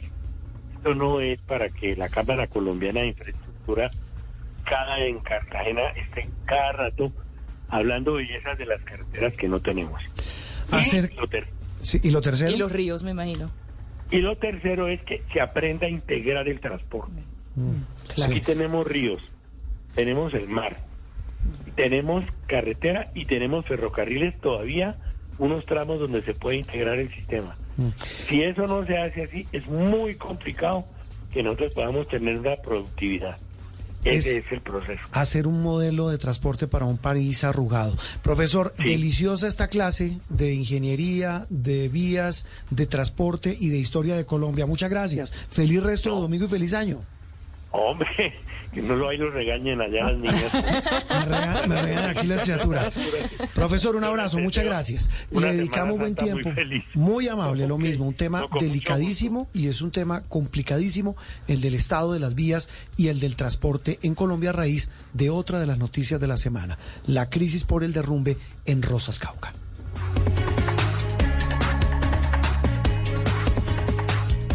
Interactúe con nosotros a través de Twitter con el numeral Sala de Prensa Blue.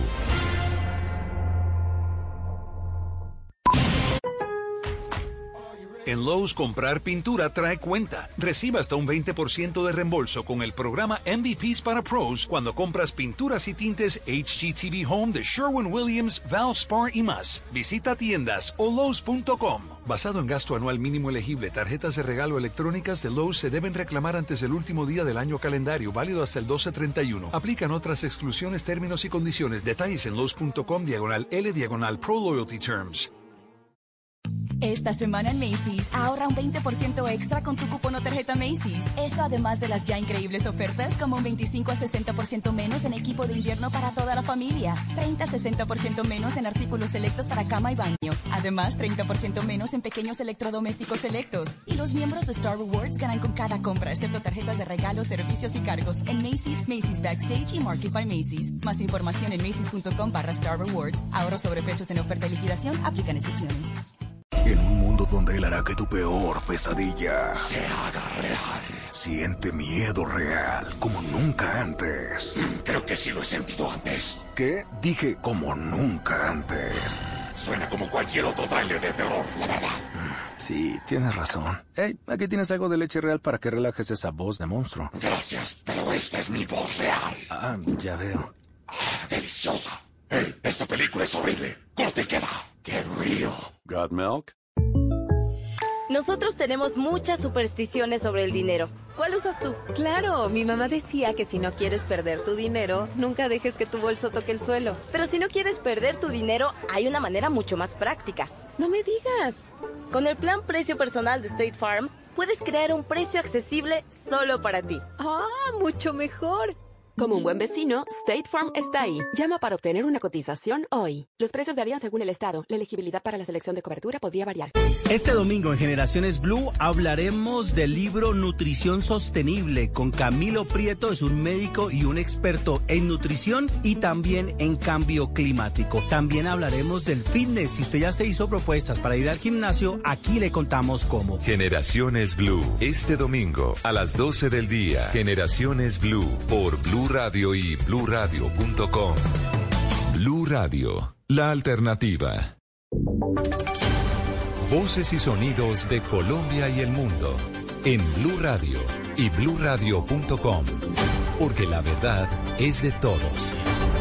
11 de la mañana en punto les contamos eh, noticias, actualización de información y sobre todo lo que está ocurriendo en Medellín, lo que dejó la emergencia provocada por las lluvias. Recordemos, el balance preliminar eran tres muertos, diez personas heridas y varios estragos con el alumbrado público. Resulta que ahora las autoridades están confirmando que no eran tres, sino son dos las personas que fallecieron al interior de un vehículo que terminó eh, sumergido en una de las vías de Medellín. Ya se conocen también también las identidades de estas personas. La información la tiene Jason Waldron.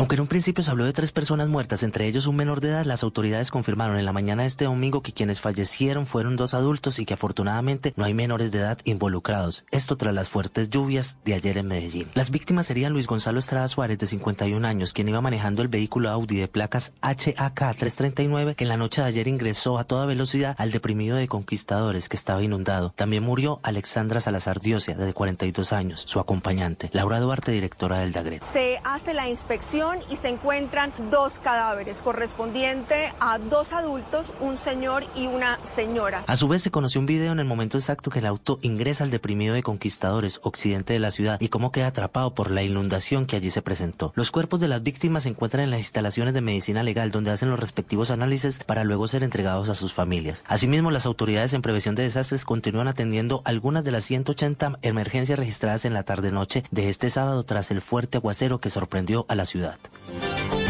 A las 12 del día les estaremos ampliando cómo se están atendiendo estas emergencias en Antioquia, también en Cauca, en el Valle del Cauca, en Nariño, en Rosas Cauca, en donde también pues ya son varios días que se viven emergencias, sobre todo por los deslizamientos de tierra. Nos vamos eh, por ahora para Boyacá a hablar sobre un caso en donde se condena a un hombre a 16 años de cárcel por, escuchen esto, abusar de una menor de edad en por lo menos tres ocasiones. Juanita Tobar. Damián Oyente, según las pruebas presentadas por la Fiscalía, este hombre se ganó la confianza de los papás de la niña, quienes le permitían eventualmente hospedarse en su casa ubicada en la vereda San Juan de Nepomuceno, en Tópaga, en Boyacá, y este hombre aprovechaba la cercanía con la menor y realizó tocamientos de índole sexual a la víctima. El primer acto abusivo por parte de este señor hacia la niña ocurrió en octubre de 2020, cuando realizó tocamientos en las partes íntimas de la joven mientras se encontraba dormida. Después, el 9 de enero de 2021, nuevamente y por la fuerza, el hombre realizó actos abusivos contra la niña cuando ella se dirigía al baño. Este procesado se declaró culpable y aceptó que es responsable del delito de acceso carnal abusivo con menor de 14 años agravado y por estos hechos atroces este hombre debe cumplir una condena de 16 años y dos meses de cárcel. Son las 11 de la mañana y tres minutos y ya que hablamos de estas noticias eh, judiciales, les contamos eh, también noticias en el Quindío, porque hay una organización eh, delincuencial que lleva varios meses robándose el ganado de las fincas en este en esta región del país pues volvió a atacar esta estructura delincuencial esta vez en el municipio de Finlandia. La información con Nelson Murillo en el ataque, siete animales fueron sacrificados para extraer sus mejores carnes en medio de uno de los potreros de una finca ubicada en la vereda Cajones de Finlandia, en el norte del Quindío. Al respecto se refirió el coronel Rodrigo Ramírez, comandante encargado de la policía en el departamento. Es así, como un ciudadano quien es administrador de una finca de esa jurisdicción, manifiesta el cuadrante que le hacen falta siete semovientes. Al momento de realizar la verificación se encuentran los bovinos sacrificados, por lo que de inmediato se informa el caso de las unidades de investigación Se calcula que ya van más de 35 animales hurtados y sacrificados de esta manera desde junio de 2022 en el Quindío. En noticias internacionales, los archivos secretos que tienen en graves problemas a Joe Biden siguen generando reacciones. Se encontraron dos lotes de documentos ultra secretos en una oficina privada y en el garaje de la casa del actual presidente de los Estados Unidos. El caso recuerda lo que sucedió a su antecesor Donald Trump, quien hoy se enfrenta a una investigación judicial por este hecho. Geraldine Navarro. Se dio a conocer que el presidente de los Estados Unidos, Joe Biden, mantenía dos lotes de archivos clasificados en algunas de las oficinas que ha empleado. El primero fue encontrado el 2 de noviembre por sus abogados y fueron en total de 10 archivos marcados como ultra secretos. A raíz de esto se inició una búsqueda en otras oficinas que el presidente hubiera usado y así fue como se encontró en el garaje de su casa un segundo lote de archivos. Los hallazgos hicieron surgir la pregunta, ¿por qué guardarlos en cajas cuando pudo resguardarlos en Oficina de Archivos Nacionales de Estados Unidos? Inmediatamente el jefe de la Cámara Representantes, Kevin McCarthy, le pidió al Congreso investigar a Biden, quien solo manifestó su sorpresa ante el hecho. La situación está siendo comparada con la que enfrentó el expresidente Donald Trump, a quien luego de terminado su mandato se le encontraron 365 archivos confidenciales.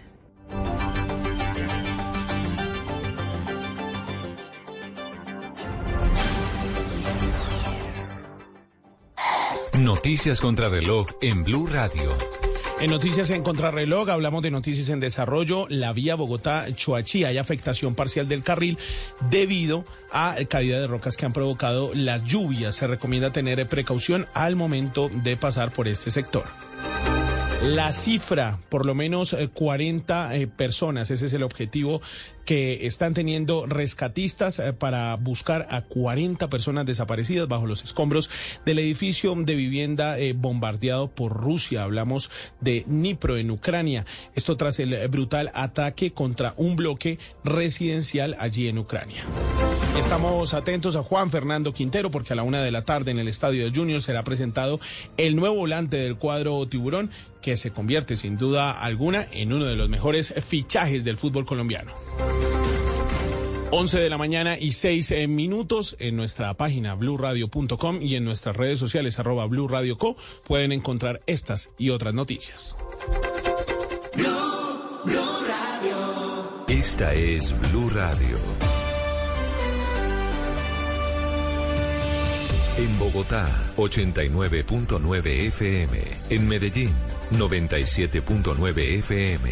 En Cali, 91.5 FM. En Barranquilla, 100.1 FM. En Bucaramanga, 960 AM. En Pereira y el norte del Valle, 89.2 FM. En Tunja, 103.1 FM. En Villavicencio, 96.3 FM. En Armenia, 89.2 FM.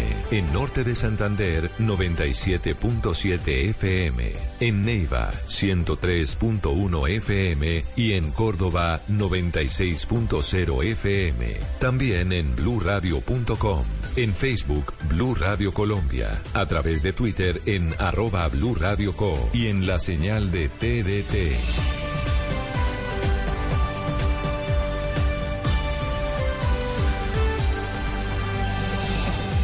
Radio, la alternativa. Aquí en Sala de Prensa Blue se lo contamos de una manera clara y diferente. Estamos de vuelta en Sala de Prensa Blue. La veo haciendo cuentas, Andreina. ¿Cuentas de qué? Cuentas no, estoy así como, como en el mundial que uno tenía sus, sus No, la- pero, las pero ¿sabe qué está haciendo? Eh, ¿Cómo es que le dicen las monas? agua. A ver, Las monas. bótela, bótela. Es que es como esos viejitos que hablan solos. Bueno, yo hablo solo. La vi hablando siempre. Ay, no Ah, me no, diga yo- eso, que yo yo, hablo sola yo siempre hablo sola, siempre. Ah, o sea, no soy el único. Y No, y los y no únicos es por son viejita. y no son los viejitos. Exacto, no que no es peyorativo. Todos somos viejitos. todos Dígame, en el carro me lanzo unas charlas buenísimas, pero como ahora la gente no sabe si uno está hablando por celular con esos Bluetooth y cosas, o sea, ya no importa, ya uno no le, no le No da, importa si parece solo. loco. ya uno habla solo, ya no parece loco. Sí, todos hablamos. que, eh, ah, debería uno. ¿A, a cuántas horas dedica el día uno a hablar solo? O a pensar Uf, en voz alta. Qué peligro. pues- bueno, ¿qué estaba pensando en voz alta? No, pues estaba, como habíamos eh, conversado en el programa anterior que hicimos, hicimos una mirada, empezamos a hacer, a hacer una mirada eh, a los posibles candidatos y al panorama electoral de cara a las elecciones que vamos a tener este año, pues hoy hemos decidido hablar de Bogotá. Entonces, estamos viendo, bueno, cuáles son esas personas que ya, mm, digamos, se perfilan para ser candidatos en la alcaldía de Bogotá y ahí empecé a hacer unas cuentitas, pero Mm, yo no unos sé si... nombrecitos. Pero unos mire, más que nombres, yo creo que lo que uno tendría que empezar a definir es, es, los bloques. Es decir, quién va por determinado espectro por ideológico, quién por el otro. Y además con un ingrediente que va a cambiar sin duda el panorama político y es que por primera vez por la reforma del Código Electoral Bogotá va a tener segunda, vuelta. vuelta, Sí, exactamente. pero sabe que ya que usted menciona los bloques, lo que pasa es que al interior de cada bloque, pues también se mueven las fichas. Ah, claro, y las bloques, alianzas. exacto. Ave María. Aquí las fichas se van a mover dependiendo de las conveniencias, como siempre. El gran Manuelito Salazar, uno de los eternos colegas a quien tanto admiramos, conoce a Bogotá más que Gonzalo Jiménez de Quesada. Don Manuelito, feliz año, feliz domingo. Feliz domingo, buenos días para ustedes. Muchas gracias por la invitación. La aclaración es que usted no tiene la edad de Gonzalo Jiménez de Quesada, ¿no? bueno, eso sí. Bueno. Eso sí está claro, pero dice que lo cubrí. ¿Sí? Es que por eso se lo decía, porque me acuerdo, me acuerdo que le mamaban mucho gallo. Eh, Nos encontramos, Manuelito es un colega de, de una, de un corazón enorme y de verdad, es, conoce Bogotá como nadie. Bueno, ¿cómo ve el partidor? ¿Qué, ¿Qué puede uno ver en esa foto política de Bogotá de cara a la elección de su nuevo alcalde, Manuel? Creo que tenían razón, o tienen razón ustedes cuando dicen que aquí va a haber bloques, y lo que uno ve es que se están armando bloques. El bloque del pacto histórico que estaría ahí con el Foro Democrático, con la Colombia Humana, con algunos partidos de izquierda y el MAIS, que ya comenzaron a mostrar las fichas. Las primeras fichas son Guillermo Alfonso Jaramillo, que fue secretario de gobierno de Gustavo Petro y secretario de salud, y fue el secretario también de la Colombia Humana. Y, y fue alcalde Está- de, de Ibagué, ¿no? de Ibagué, exactamente. Gustavo Bolívar y Holman Morris, que escribió un trino como el 2 de enero y dijo, me convencieron. No, él estaba convencido desde hace rato. Diría mi papá, solo ante tanta insistencia. Sí, solo ante tanta insistencia. Otro bloque es el bloque de que se está armando con dignidad, con compromiso ciudadano y con el nuevo liberalismo. Ahí usted puede encontrar a Carlos Fernando Galán, que está todavía está como temeroso, pero finalmente seguramente será el, el candidato de ese grupo que se estaba armando. Solamente queda por significar de, de- por, por llegar el, el, digamos el nuevo liberalismo. Sí. Y el otro bloque, otro bloque que, que se está tratando de armar es más o menos el de el Centro Democrático, que por ahora está muy solo, pero que tiene candidatos ya como a, a- a Diego Molano, el exministro de Defensa, y también tiene ahí, aunque cuando uno conversa con él, él dice yo no soy en este momento de el grupo de de Álvaro Uribe, Juan Daniel Oviedo, El exdirector del exdirector. LANE. Sí. Exactamente, que es, que es un hombre muy interesante y que tiene algo que en un candidato cuenta mucho. Mm. Es el imán, la atracción. Sí. Y esa atracción se le ve en la calle y se le ve cuando la gente lo ve en la calle. Esa es, esa es una fuerte de él. La, la Ahora, silla, la silla vacía pone también lo interrumpa Manuel en ese en ese combo, en ese bloque a Paloma Valencia, la senadora. Y a Daniel Sí. Palacios también. Mm, sí. Daniel Palacio también, Sí. él, él también ha manifestado en Bueno, una sí. reunión Ah, que hubo, en en una reunión que hubo 15 días antes de terminar el año, Álvaro Uribe, pues, ¿se acuerdan ustedes que habló de Robledo, habló de Juan Daniel Oviedo y habló de, de Diego Molano? En esa reunión lo que hubo también, que no se supo nunca, fue un regaño grandísimo del señor eh, expresidente a los concejales de, de- del Centro Democrático y les decía, bueno, ¿ustedes qué han hecho? Tienen que hacer algo para mostrar qué es lo que estamos haciendo por Bogotá. Digamos, ese es otro bloque que se está armando y el de los cristianos que van a tener seguramente a Claudia Rodríguez de Castellanos. Ah, esa no la tenía, esa no la tenía en la libreta, ¿sabe? Pues sabe que eh, yo me enteré que recientemente ha estado hablando mucho con la gente de Colombia Justa y Libre, con el movimiento Mira y con el movimiento cristiano también el de ellos que es el de el, el- ¿cómo es que se llama?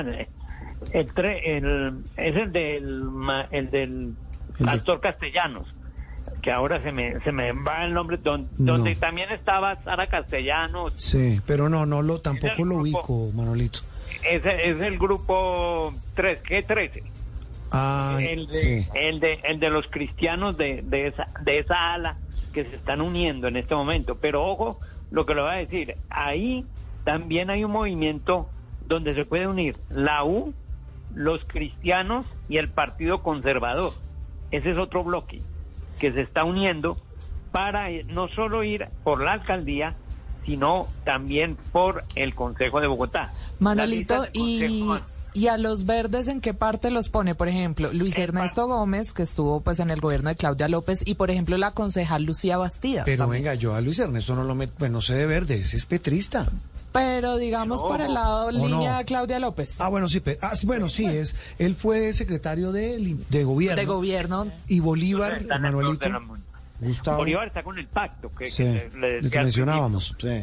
El otro, en, lo- en los otros hay unos en el verde Martín, Martín Rivera, que es un concejal que está saliendo apenas, pero es de compromiso ciudadano, él es muy cercano a, al doctor eh, Sergio Fajardo, sin embargo, no puede irse por porque en este momento él pertenece al Partido Verde. Sí. Está Lucía Bastidas, Sí. Diego Cancino, que va para la gobernación de Cundinamarca. Me imagino yo, él está buscando eso, que también es concejal de Bogotá. María Fernanda Rojas, también del Verde. El Verde, lo que pasa es que tenía una candidata que iba a ser muy fuerte, que era Edna Bonilla. Finalmente, tres días antes del 28 de octubre del año pasado, ella decidió no renunciar. Parece que se dio cuenta de algo. ¿Y de- Yo no sé ¿De qué se habrá dado exactamente. cuenta? De que, de que no iba a ganar. No Oiga, de que no tenía fuerza, no tenía, no tenía pulmón para el tema. y- exactamente, y no tenía el apoyo por parte de la alcaldesa. Manuelito, yo- sí. Señor. La, la pregunta que yo sé para dónde va usted, porque lo conozco como usted conoce a Bogotá, es, esto es el abanico, esto es la mecánica política, pero ¿qué va a definir la alcaldía de Bogotá? ¿Cuál va a ser el tema fundamental y el eje de la campaña? Si uno lo pudiera definir desde ya. Yo creo que el eje, hay dos ejes de la campaña que me parece que son temas fundamentales. La seguridad es un tema que va a incidir mucho en la campaña. Y el de la movilidad y lo que pueda pasar por el metro mañana después de la reunión que tendrá el señor presidente con la alcaldesa para decir qué va a pasar con el metro. Me dicen que va a quedar tal como está, pero uno no sabe. Alguien me dijo el viernes pasado, pero usted sabe cómo es Petro, de pronto sale con alguna otra cosa. Pero lo cierto es que esos temas, el de movilidad, el de seguridad y también la inversión social será fundamental. Yo creo que ahí va a haber una discusión y, es lamentable que tengamos que volver a eso de por dónde hacemos el metro, qué hacemos con la Uy, séptima. no. No fregues. Es- Manuelito. es- ¿Qué, qué- señora. qué desgracia. Pero ya para terminar, porque se nos acaba el tiempo rápidamente, ¿cómo cree usted que termina el balance de la gestión de Claudia López? ¿Se va bien o se va mal? ¿Y qué papel va a jugar en estas elecciones? Yo creo que Claudia López en este año va a fortalecerse, a tratar de fortalecerse para verse como candidata. Pero veo muy difícil que tanto Claudia López como eh, Gustavo Petro tengan un candidato. Es decir, los dos. Yo creo que los dos van por líneas distintas. Mm. No, no, y Claudia, y- bueno, Clau- pero Claudia está Claudia haciendo todo para hacer campaña para la presidencia. Exactamente. Ah, sí. Y va a tener seguramente candidato a la alcaldía o candidata. Ahí es donde está la diferencia. Hoy me dijeron que, que iba con el polo democrático. No creo, porque se dañó todo acuerdo con el polo por la elección del presidente del consejo. Hmm. Todo eso se volvió nada. Los acuerdos políticos se dañaron en el último año en el Consejo de Bogotá y aquí yo creo que van a mostrarse una fortaleza. Y, y, y le advierto una cosa, eh, Sí, señor. Juan Roberto, cada dos años el péndulo electoral en Bogotá cambia. No, pero Cada dos años. Pero- pero ¿usted cree que va a "Pero cambiar? es que espe- ¿será que sí? Es que, eh, es que, mire usted, hace, en el 2010 me dijeron a mí, no, pero es que el Centro Democrático tuvo seis representantes a la Cámara. Dije, esperemos qué pasa en la elección de alcalde. Y el alcalde fue Petro. Mm. Y después dijeron, no, es que Petro ya es el que domina. El alcalde fue Peñalosa. Sí, Bogotá puede ser impredecible, eso tiene razón. Es, eh, no, Es, es impredecible. Yo no sé, yo no sé quién tenga hoy en día la fuerza. No me atrevería a decir, eh, lo veo por este lado, pero, pero que Bogotá es un péndulo así como caprichoso lo es. Pare- párenle bolas a Manuelito. Manuelito, lo dejamos descansar. Feliz domingo. Ay, jefe, pero espere, no, no me regañe, pero es que no puedo dejar ir a Manuelito sin preguntarle por otro personaje que no hemos mencionado, Rodrigo Lara. Ah, es, ah, mire, sí. Eh, sí, señora, yo le iba a decir eso. Rodrigo Lara, algunos me han dicho que ha estado muy cerca del pacto. Sí. que está buscando, pero creo yo que finalmente va a salir a buscar firmas. Y él tiene una- un movimiento muy curioso, que la gente no sabe muchísimo, pero ha estado armando equipos en localidades. Lleva más de 100, más de 100 muchachos o personas líderes en las localidades. No está pensando tanto en, en el Consejo, sino en las localidades, en tener líderes locales. Y esa es una fortaleza Claro. que uno no puede descuidar en Bogotá. Eso por ahí se arranca. Manuelito, un abrazo, gracias y vaya a abrirle la puerta a Firulais, que está ladrando. Hasta luego. Le voy a decir. Bueno, gracias a ustedes, muy amable. Manuel Salazar, periodista especializado, hablando de eh, la incertidumbre política de cara a la elección del nuevo alcalde de Bogotá.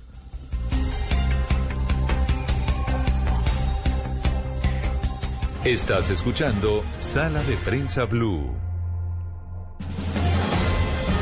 Muchas noticias internacionales, ni qué decir el enredo de Biden. Si quiere hablamos en el siguiente bloque porque Uy, tiempo acosa. pobre. Los papeles de Biden. No. Está empapelado. ¿no? Empapelado, sí, casi igual que Trump, un Sí. poquito más. No, no, un poquito ahora- menos. Bueno, ahora me explica. Sí. Ahora nos explica, sí. A ver, ¿no? Listo, listo. Eh, María. Eh, Perú, que está sufriendo una crisis espantosa. Y lo de Brasil, que ni se diga, lo que ha pasado en las últimas semanas, las amenazas de nuevas protestas, la situación del expresidente Bolsonaro, yo no sé, usted me dirá, la debilidad del presidente Lula, no sé, el mundo muy expectante porque es que Brasil es el gigante de Sudamérica y de América Latina. El profesor Ángelo Flores de Andrade, ese colombo brasileño, yo me atrevo a decir que más colombiano que brasileño, es experto en Brasil, además de su, de su, de haber nacido en ese país, es internacionalista de la Universidad del Rosario, toda una autoridad. Profesor Flores, gracias por estar con nosotros hoy domingo en Sala de Prensa Blue. Hola, buenas tardes, gracias por la invitación y efectivamente, más colombiano que brasilero, pero pero los dos los llevo en el corazón. ¿Hace cuánto? ¿En dónde nació usted en Brasil? No, yo nací en Colombia. Ah, usted nació en Colombia. Sí, pero mi familia materna es brasilera, mi mamá era brasilera, mi abuela, todo, toda la rama materna es... y la sangre, la sangre llama. La sangre llama. La sangre llama. Profesor Flores, eh, bueno, ¿por dónde arrancamos en este rapidísimo, eh, eh, digamos, en esta rapidísima mirada de lo que pasa en Brasil? Bueno, yo creo que hay que remitirnos más o menos al año 2015, y si no antes, 2015 eh, el impeachment contra Dilma, Dilma en español, eh, y una polarización política muy fuerte en Brasil, dos bandos, un bando pro PT, el Partido de los Trabajadores, Partido Lula y Dilma, y por el otro lado una serie de movimientos contra que buscan un cambio político en Brasil. Eh, después de ese impeachment, eh, pues gana eh, o se convierte Temer en presidente de, Brasil, un líder más bien de centro derecha, elecciones en el año 2018 y ascenso de Bolsonaro, que es un líder de la extrema derecha brasilera. No es una derecha moderada, conservadora, no, sino es un, es un líder que llegó a apoyar la tortura, a banalizar la dictadura, a decir que en Brasil no hubo dictadura, y a partir de ahí entonces tenemos eh, esta historia que apenas comienza. Ángelo, ¿cómo ve el futuro de Lula? ¿Cómo ve la gobernabilidad de Lula con este panorama de, tanta polarización del país? Bueno, yo me atrevería a pensar que va a haber muchas movilizaciones del sector de Bolsonaro, o más bien de los sectores más radicales de Bolsonaro, mm, pero al institucional creo que no va a haber muchos problemas. ¿Por qué? Porque si bien la izquierda en el, legislativo brasilero es reducida, eh, en, Brasil hay un sistema que se llama presidencialismo de coalición y eso significa que normalmente todos los partidos suelen articularse al, Ejecutivo. Creo yo que eso no va a ser la excepción. les pongo un ejemplo. El partido hoy en día de Bolsonaro, Partido Liberal, eh, apoyó a Lula en su primera y segunda elección eh, el partido de la dictadura apoyó a Lula también en su primera elección y a Dilma también en la segunda.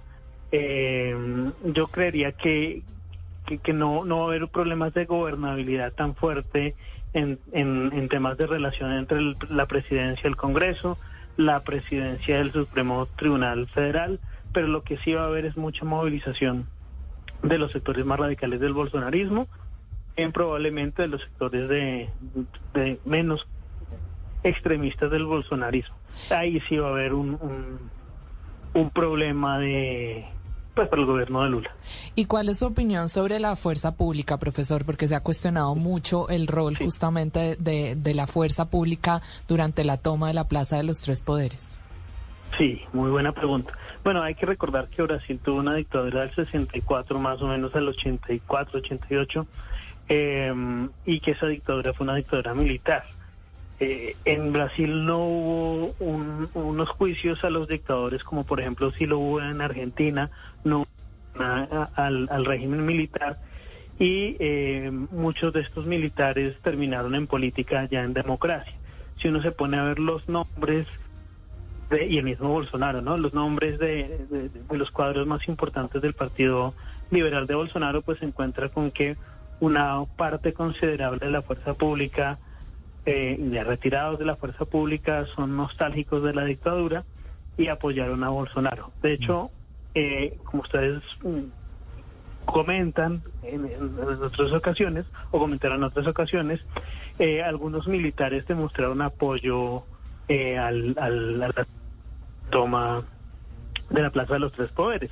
Entonces, no, no, de- no diría yo que es una actitud generalizada, pero sí existen algunos cuadros del ejército brasilero que están a favor y de la Marina también que están a favor de, de remover a Lula por la fuerza y de cuestionar los resultados electorales. Tal vez una cosa final, profesor Flores, y es, eh, esto se puede terminar agravando.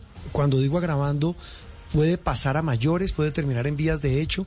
Suena impensable, pero es que nadie daba, eh, nadie preveía lo que ocurrió, ese asalto sangriento, por decirlo menos, a, a la- a las sedes del poder en Brasil. Pues muy difícil eh, saberlo, pero yo sí creería que va a haber más movilizaciones. No creo que con la misma fuerza, vaya usted a saber, ¿no? Pero Sí. no creería yo que con la misma fuerza, porque la fuerza pública está en escrutinio. Eh, los ministros, los gobernadores, recordemos que Brasil es un país federal, están también bajo escruti- escrutinio y el Supremo Tribunal Federal ha actuado con mucha contundencia ante el gobernador de Brasilia, autoridades locales que no detuvieron a tiempo pues estas movilizaciones.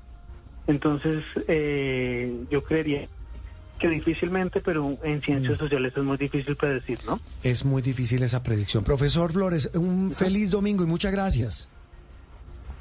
Igualmente para usted, muchas gracias por la invitación. Ángelo Flores de Andrade hablando de otra de las noticias de la semana, la crisis, la incertidumbre en el gigante Brasil.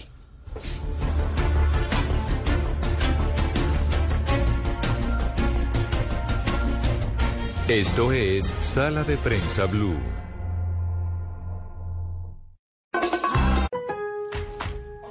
Regresaron los MVPs Bonus Days a Lowe's. Hasta el 20 de enero los MVPs de Lowe's ahorran en marcas de pintura. Ahorra 25 dólares en cubetas de 5 galones de primer y pintura para interiores HGTV Home de Sherwin-Williams Ovation Plus. Únete hoy al programa de recompensas MVPs de Lowe's y aprovecha los MVPs Bonus Days. Programa de recompensas MVPs para pros sujeto a términos y condiciones del programa. Detalles en Lowe's.com diagonal L diagonal Pro Loyalty Terms. Sujeto a cambios.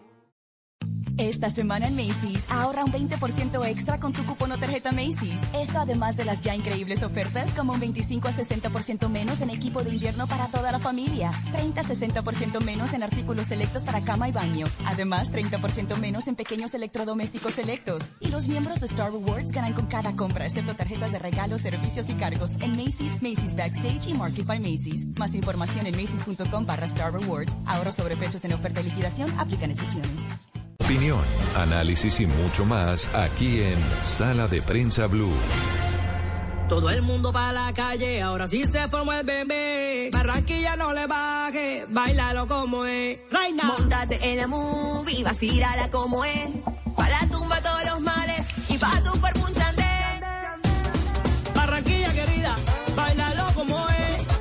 está bueno, eso, eso puede ser que una, bueno, yo no sé de música, pero es que una puya o qué? Eso ¿Puya, es merengue? una mezcla de chandé tropical y champeta. ¿De qué? Chandé, tropical y champeta. Y no me pida más explicación, Ah, por favor. Sí, sí, ya, sí, porque es que eso se nota que está despistando. Consiguió el nombre ya. ¿Eso qué es, perdón? Esa Se canción que llama oímos. Escuchémosla. Báilalo. A ver. Escuchémosla. Natalia de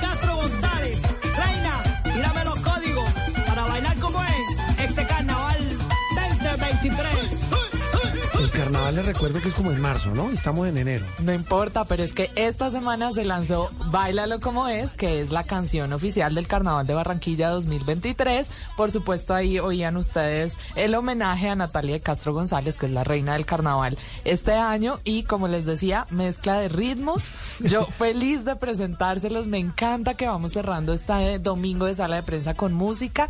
Opino que deberíamos hacerlo más seguido. Bueno, está bien. Eh, consígala, listo. Entonces, de tarea, desde, las dos lo consiguen desde el próximo domingo. Eh, lo prometido era deuda, ¿no? La Sí. la canción del carnaval. El, eh, el carnaval de las vías. Cambiemos de Uy, carnaval. no, Eh, ese no me lo quiero bailar. Bogotá está, y hablamos de Bogotá, pero lo mismo puede aplicar para Medellín, para Cali. Sí. Bueno, no le quiero decir la misma Barranquilla. Pues es que aquí Cartagena. en sala de prensa eh, hicimos ¿se recorrido por Claro. todas las ciudades de Colombia justamente con nuestros periodistas en cada región sobre este asunto. es el mal de moda, entre muchos otros, además de asuntos como la inseguridad, eh, el, el de la movilidad. Es, es fundamental. La gente que quiere poder salir, tener medios de transporte y que no la roben.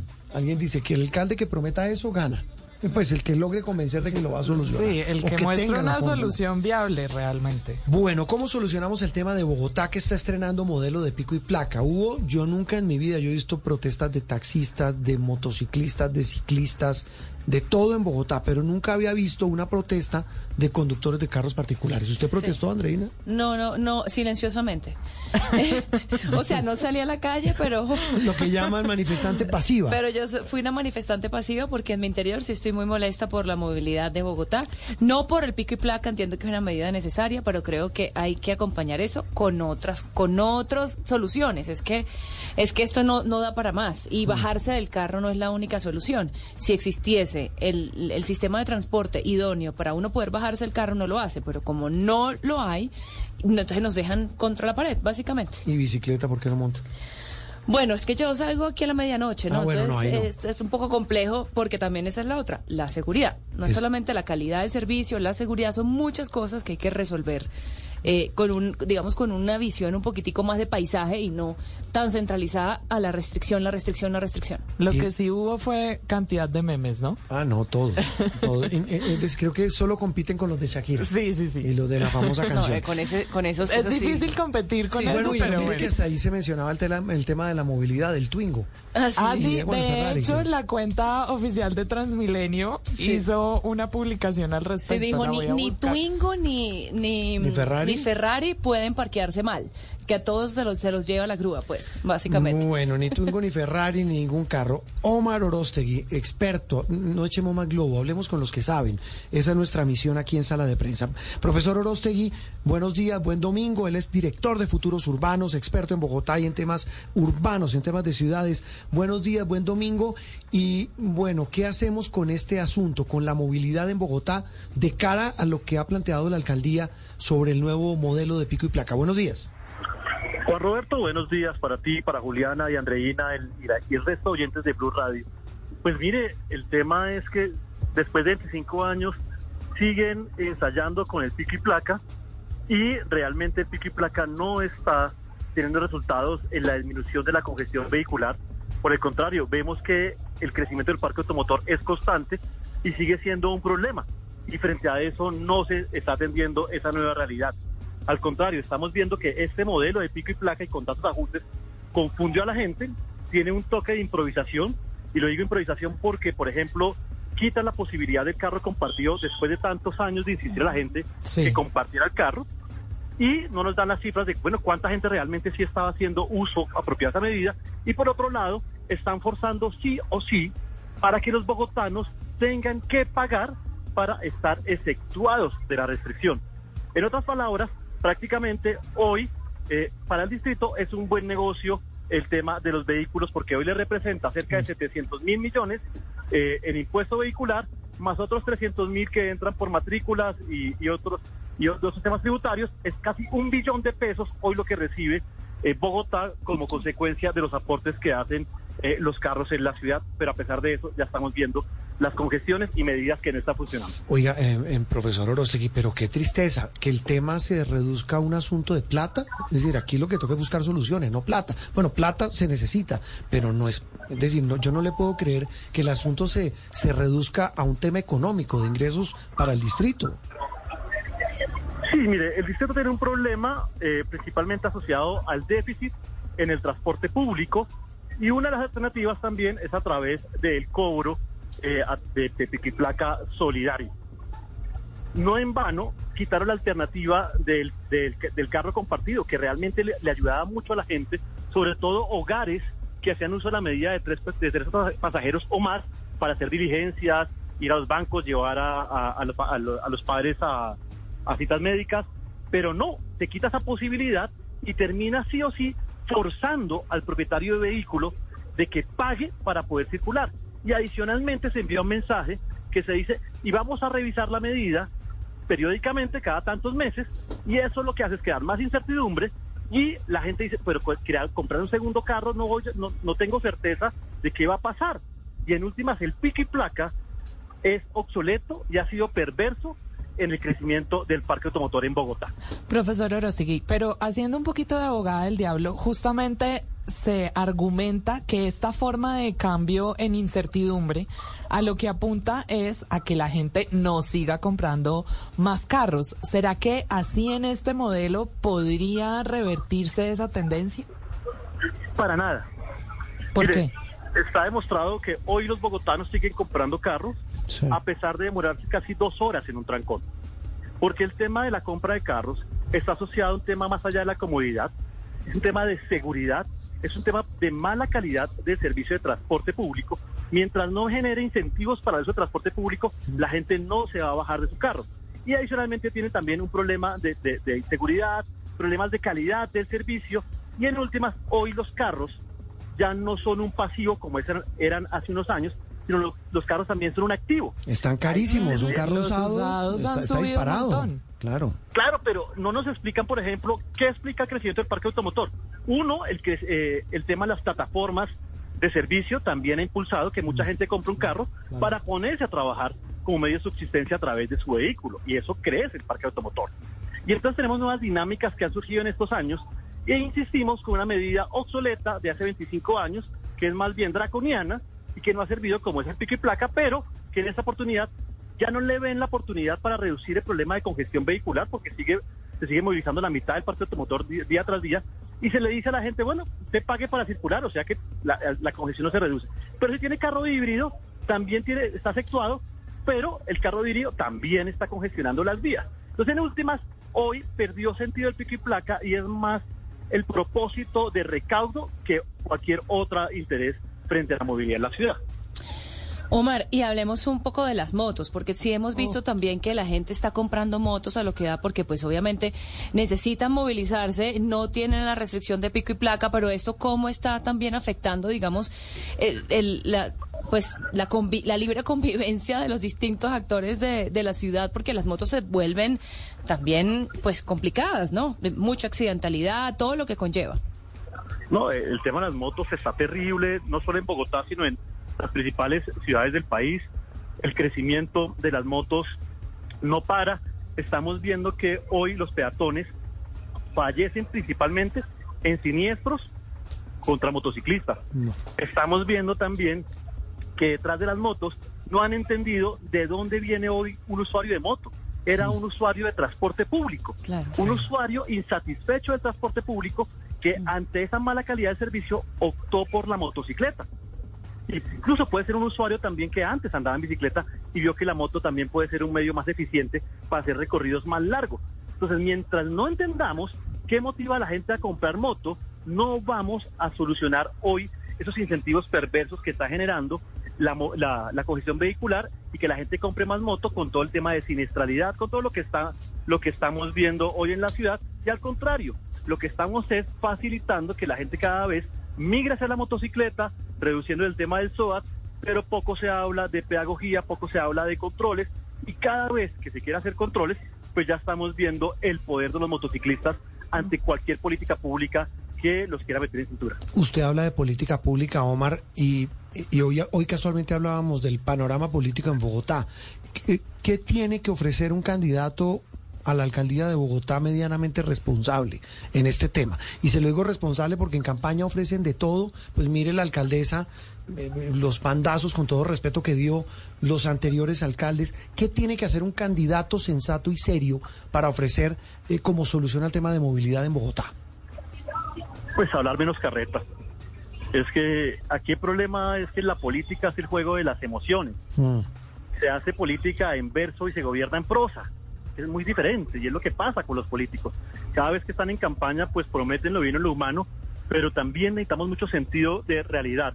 El problema de la seguridad y el transporte público es grave. Está en situación crítica en la ciudad. Mire, eh, hay que entender que el problema de, de transporte público, el déficit financiero es muy alto. Hay que entender que la ciudad necesita continuidad en las políticas. No podemos pretender, como está pasando, no llegar a consensos. Es que los políticos bogotanos tienen una dificultad enorme en llegar a consensos sobre lo que requiere la ciudad y cada cuatro años se reinventan la ciudad. Y eso dificulta. El mejor ejemplo es lo que está pasando en el metro. Las discusiones al final son eternas, es un círculo vicioso. Mientras no tengamos una visión de planeación a largo plazo, va a ser muy difícil poder llegar a eso. Ojalá los políticos se comprometan a continuar con lo que se ha logrado y a hacer mejoras en lo que va mal. Y sobre todo, a ser muy prudentes con el gasto público sobre todo ante el panorama económico que nos puede esperar en este 2023. Un panorama bastante incierto. Omar, como siempre, una pasada al tablero bastante provechosa para todos, especialmente para nuestros oyentes y televidentes. Muy amable y seguimos en contacto. A usted, Juan Roberto, y una feliz mañana para todos los oyentes. El semáforo de la movilidad en Bogotá sigue en rojo colorado.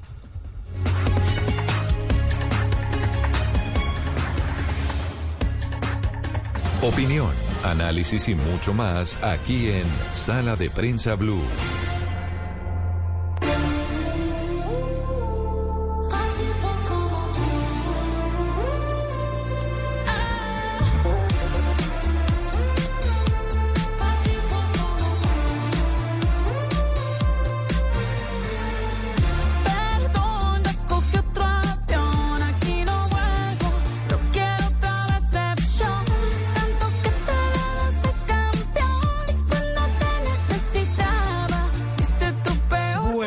De cierre y no capemos la canción de la que habla todo el mundo. No habíamos oído esta canción esta No, semana. Esto es un lanzamiento.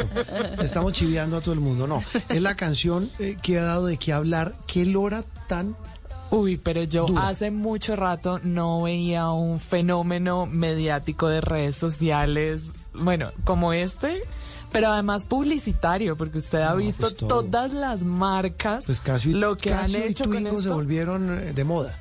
No, pero además les decía hace un momento que incluso hasta Transmilenio había sacado su, su tweet. Más grandes que un Twingo, menos lujosos que un Ferrari y te llevamos más rápido por toda Bogotá, decía Transmilenio. Bueno, mm, bueno, muy queridos los de Transmilenio, pero no, y entiende uno lo- el trabajo que hacen Titánico, pero, pero bueno, en fin, eh, eh, la canción de Shakira ha quedado para todo, incluso para, para pensar y hablar, Andreina, de un tema que no tiene nada de chistoso, porque eso se ha vuelto una caricatura, una comedia, una comedia mundial, y es la de la ruptura, la de la tusa, la del desamor, la del divorcio, la de la infidelidad y la de una frase que se ha vuelto otra vez caballo de batalla, que usted no conoce a alguien eh, sino cuando se separa. Sí, de hecho, yo o mejor, ma- la más corrijo, usted conoce a una persona cuando se separa. cuando de se ella. separa, sí. Eh, de hecho, yo más allá del tema publicitario y del boom de la canción y todo, sí me ha parecido muy interesante ver los debates en redes sociales, en medios de comunicación, en todos lados, respecto a el despecho, respecto a cómo el feminismo ve el, la canción, cómo eh, otras personas critican a Shakira porque dicen que hay falta de sororidad, que cómo va a meter a la otra. O sea, esto ha generado en un montón de discusiones que nos hacen ponernos de un lado o de otro eh, en el espectro de esta novela eh, que nos une al planeta entero, porque es que hasta en francés uno ve trinos del tema. Eh, pero es interesante porque, primero, eh, hace bien o no hace bien Shakira en, en hacer una canción de esto. El despecho, se, uno tiene licencia en un despecho para, no sé, lapidar a alguien públicamente de esta forma. Sí, tiene una voz y ti- tiene por qué usarla y, es lícito uno descargarse a, a través de su, de su arte. O sea, hay tantas discusiones que el tema todavía da de qué hablar. Y tan machista es esta sociedad que si fuera hombre no la estarían señalando como la están haciendo con Shakira. Pues porque aquí hay había Rey del Despecho y él escribía todas las canciones sobre eso y nadie decía nada. Es Exactamente. que ah, los que defienden la postura de Shakira, pero como usted dice, iba a decir como usted dice Shakira, como usted dice doña Andreina. Sí, yo también facturo. Sí, es- ay, no me cabe la menor duda, eso sí. No, sé si un despecho. No, mentira, Ni- ojalá. ni por un despecho. Ojalá. Ojalá. Pero sí el tema de las rupturas y, y todo lo que eso encierra. Y eso tiene un componente humano, social, psicológico. Y por eso hemos llamado al doctor Álvaro Franco Zuluaga. Es un muy reconocido psiquiatra. Doctor Zuluaga, muy buenos días, feliz domingo. Y, y el tema del desamor como todo lo que nos puede ocasionar como trastorno, más allá del tema de Shakira, sino lo que implica para una persona. Y empiezo con una palabra de la que también se habla mucho, supéralo. Eso se puede superar, doctor Franco. Muy buenos días, sí, muy buenos días eh, para ustedes, para todos los que nos están oyendo hoy. Pues esto por fortuna, yo digo por fortuna, es una experiencia que hemos tenido todos. Entonces cada uno puede revisar dentro de su vida cómo han sido las rupturas afectivas, cómo han sido los desamores. Todos hablo yo a partir de los 10, 12 años, cuando el niño o la niña se da cuenta que tiene que buscar a través de sus propios méritos a alguien que lo quiera. Antes de esa edad lo quieren gratis el papá, la mamá, los abuelos, los primos, y ahí en adelante es todo un reto, ser aceptado por los demás. Y lógicamente, pues hay relaciones de relaciones, esta relación pues obviamente es una relación importante, con por medio, con un buen tiempo, y, pues lo de una ruptura afectiva pues da una situación muy traumática desde el punto de vista psicológico. Doctor Franco, esto tiene que ver también con el amor propio, la superación de, de, la tusa y ese amor propio, ya que usted mencionaba las edades, debería irse fortaleciendo a medida que nos hacemos mayores. Veía uno de los trinos esta semana que decía que Shakira no hubiera podido volver a hacer una canción como antología porque a los 18 uno cree que uno se va a morir por un amor, pero a los 45 uno ya sabe que no se va a morir. ¿O se murió? Muy buena esa lectura, claro, porque todo es un aprendizaje. Pero en cualquier momento de la vida, pues da duro, particularmente al que al que le cortan en la relación, el que es entre comillas abandonado. El que abandona, pues tiene otra circunstancia, como ya dice en la misma canción, ya está en otro avión, entonces es más difícil. Sí. Para la persona que queda sola, es supremamente difícil y pues tiene que quemar todas las etapas del duelo. Do- doctor, antes de, Andreina, es que no estoy litigando en causa propia, perdóneme, pero es que estoy recibiendo muchos mensajes. Uno que mentaliza, si se puede hablar de mentalizar, uno que, eh, eh, se repite a sí mismo cuando tiene una tusa de esas que ya sabemos, y como usted dice, cuando usted lo han dejado por otra persona, ¿qué interioriza para tratar de mitigar ese dolor tan grande? Bueno, esto realmente hay varios componentes. Puede haber un componente de culpa, entonces la persona se culpa a sí mismo. Entonces tiene que analizar qué tan válida es esa culpa. Porque todos cometemos errores y cuando hay una ruptura afectiva, la culpa es de las dos personas. Después el péndulo gira al otro lado a echarle la culpa al otro miembro de la pareja. Pero normalmente en, en ambos hay dificultades que en última son oportunidades, oportunidades de aprender, de cambiar, etcétera, ¿no? Entonces, pues la persona vive un proceso de duelo, es decir, primero se siente muy angustiada, no sabe qué es lo que va a pasar, una incertidumbre total. ¿Será que volveré con él? ¿Él volverá conmigo? ¿Será que nos separamos para siempre? Etcétera. Ya cuando avanzando en ese proceso y se da cuenta que no hay retroalimentación por parte de la otra persona, sino más bien indiferencia o incluso hostilidad, ya empiezas a deprimirse, a sentir el vacío. Y ese vacío lo puede llevar o a una depresión crónica a la persona, sea hombre o mujer, o lo puede llevar a una etapa de aceptación de la realidad y dentro de esa aceptación, una, uno de los momentos que se vive es expresar de una manera coherente como lo está haciendo ella, una eh, expresar lo que está sintiendo. Lo que ella dice en la canción es lo que han dicho todos los medios de comunicación acerca de cómo se ha hecho envuelta esa relación. Entonces, aparentemente hay muy buena coherencia entre lo que piensa, lo que siente y lo que expresa. Doctor, siempre se ha dicho mucho que la tusa de los hombres es distinto a la tusa de las mujeres. Los hombres muchas veces primero... Yo ese cuento nunca lo había oído. No. Yo sí lo he escuchado, no. que los hombres se van de fiesta y las mujeres comen No, helado y no, se no, encierran no. en la casa. Eso es es- casi eso- un eso es estereotipo. bastante, eh, exacto, es casi un estereotipo. Sin embargo, sí, yo sí me he dado cuenta con amigos hombres que caen en la tristeza en un periodo, pasa más tiempo. Como al principio intentan llenar su cabeza de distracciones y después caen en la tristeza eh, ya cuando la mujer lo ha superado. E- Este estereotipo es, es real. Nosotros de verdad, eh, eh, eh, digamos, asimilamos distinta la tusa hombres y mujeres. A ver, lo normal, Andrés, es lo que tú dices, eso se llama una asimetría. Es decir, primero uno termina el duelo y después el otro, pero no necesariamente el hombre o la mujer. Tiene que ver mucho con las oportunidades externas que se le presentan y mucho Un clavo con saca los otro clave, otro clavo. Por ejemplo, una oportunidad de salir con otra persona, unos amigos, es darse cuenta que la vida tiene diferentes fines. Uno es el afectivo, el otro es el familiar, el otro es el profesional. Es decir, eh, nos movemos en diferentes espacios. Pues en medida que pueda no centrarse solamente en la relación afectiva, sino darse cuenta que hay otros espacios, espacios recreativos. Es decir, lo de llenar idealmente primero con recreación y sin descuidar la parte familiar, por ejemplo, los hijos o el, o pues, el resto de la familia, dependiendo de si tiene o no tiene hijos, la parte profesional, etcétera. Y eh, dentro de la parte, digamos, amorosa, afectiva, también está pues la amistad y también están todas las actividades recreativas. Entonces, sí puede, digamos, ubicar ese espacio de las actividades recreativas en otros intereses diferentes a la relación de pareja va a ser más fácil. Pero siempre va a haber asimetría. Normalmente uno elabora primero el duelo y le importa ya cinco la otra persona y el otro sigue pensando en la otra persona, independiente de qué género sea. Doctor Franco, pero ya que hablamos de, de ese duelo y de lo que dura, también se mencionan mucho las etapas del duelo.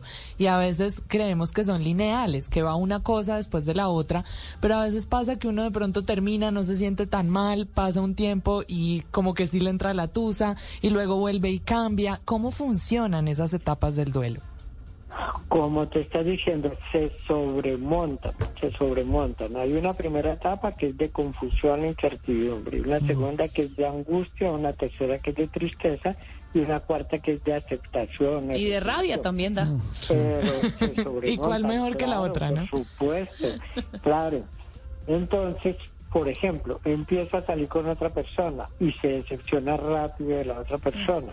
Y compara Otro uno. Ay, no. muy sonado en estos días, el de Mario Vargas Llosa. Sí. Entonces se decepciona a la otra persona y, y, pues puede que él en las entrevistas diga unas cosas, en los escritos ha dicho otras cosas, por ejemplo en Los Vientos, el famoso cuento que escribió él, Sí. pues le hace falta la primera relación de pareja, porque veía que tenía cosas que la segunda no tuvo. Mm.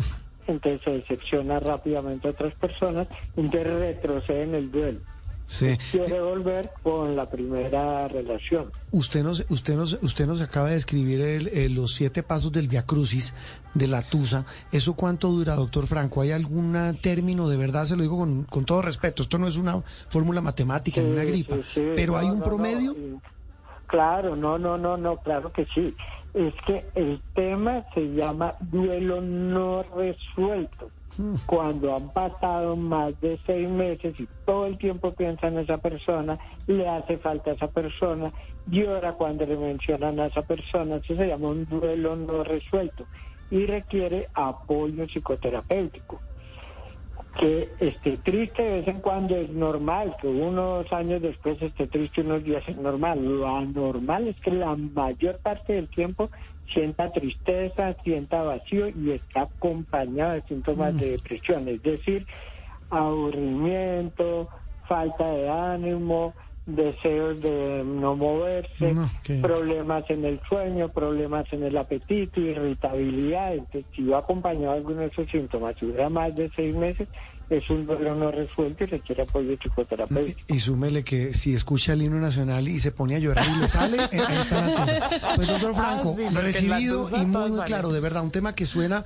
jocoso, pero jocoso en medio del drama para muchos, porque cuando se está viviendo, eso es un duelo. El que lo vive siente ese dolor enorme y, y pues todo arranca con esta situación tan mediática. Usted tocó la de Shakira por la canción, pero hubo otra también importante, la ruptura del gran maestro mm, eh, Mario Vargas Llosa con eh, la socialité española Isabel Presler, que hay que recordar llevaba ocho años con ella después de haber estado casado casi 45 con su esposa. Es que Era yo, yo creo que ese es otro factor, ¿no? Sí. Del tiempo que duró la relación tiene que influir bastante. Una mujer muy cercana a mí me dijo, ¿sabe cómo se llama eso? Karma, bien hecho. En, en fin, que eso es lo que decía Andrei. Pero también están diciendo eso de Shakira, ¿no? Que, Ah, que parece que ella fue el cacho de, Pi- de la exnovia de Piqué. Bueno, no sé, eso no lo sé, pero no caigamos en chismes. Pues doctor Franco, muchísimas gracias, de verdad, muy amable por ayudarnos a guiar en un tema, repito, que parece jocoso, pero que tiene unas consideraciones bastante, bastante eh, particulares. A ustedes, Andreina, Juan Roberto, y a todos los que nos están escuchando. Un abrazo muy fuerte. Muy bien. Gracias. Y con la tusa nos vamos, Juliana. No, sin tusa mejor. Sin tusa, Nada. La tusa No, que me la empaquen. mejor sin tusa, Esto- sí. Siempre voy a agradecer estar casada por el hecho de no volver a tener tusa en mi vida. Amén, amén. O sea, solo por eso está feliz Cas- No, Bien. pero digamos que eso es parte. Desembárrela, desembárrela.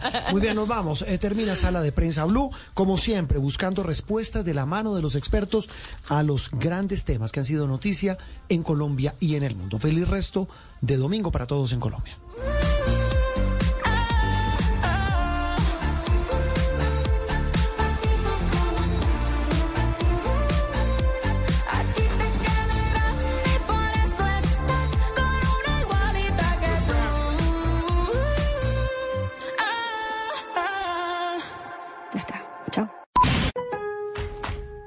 En Lowe's comprar pintura trae cuenta. Reciba hasta un 20% de reembolso con el programa MVPs para Pros cuando compras pinturas y tintes HGTV Home de Sherwin Williams, Valspar y más. Visita tiendas o Lowe's.com. Basado en gasto anual mínimo elegible, tarjetas de regalo electrónicas de Lowe's se deben reclamar antes del último día del año calendario, válido hasta el 1231. Aplican otras exclusiones, términos y condiciones. Detalles en Lowe's.com diagonal L diagonal Pro Loyalty Terms.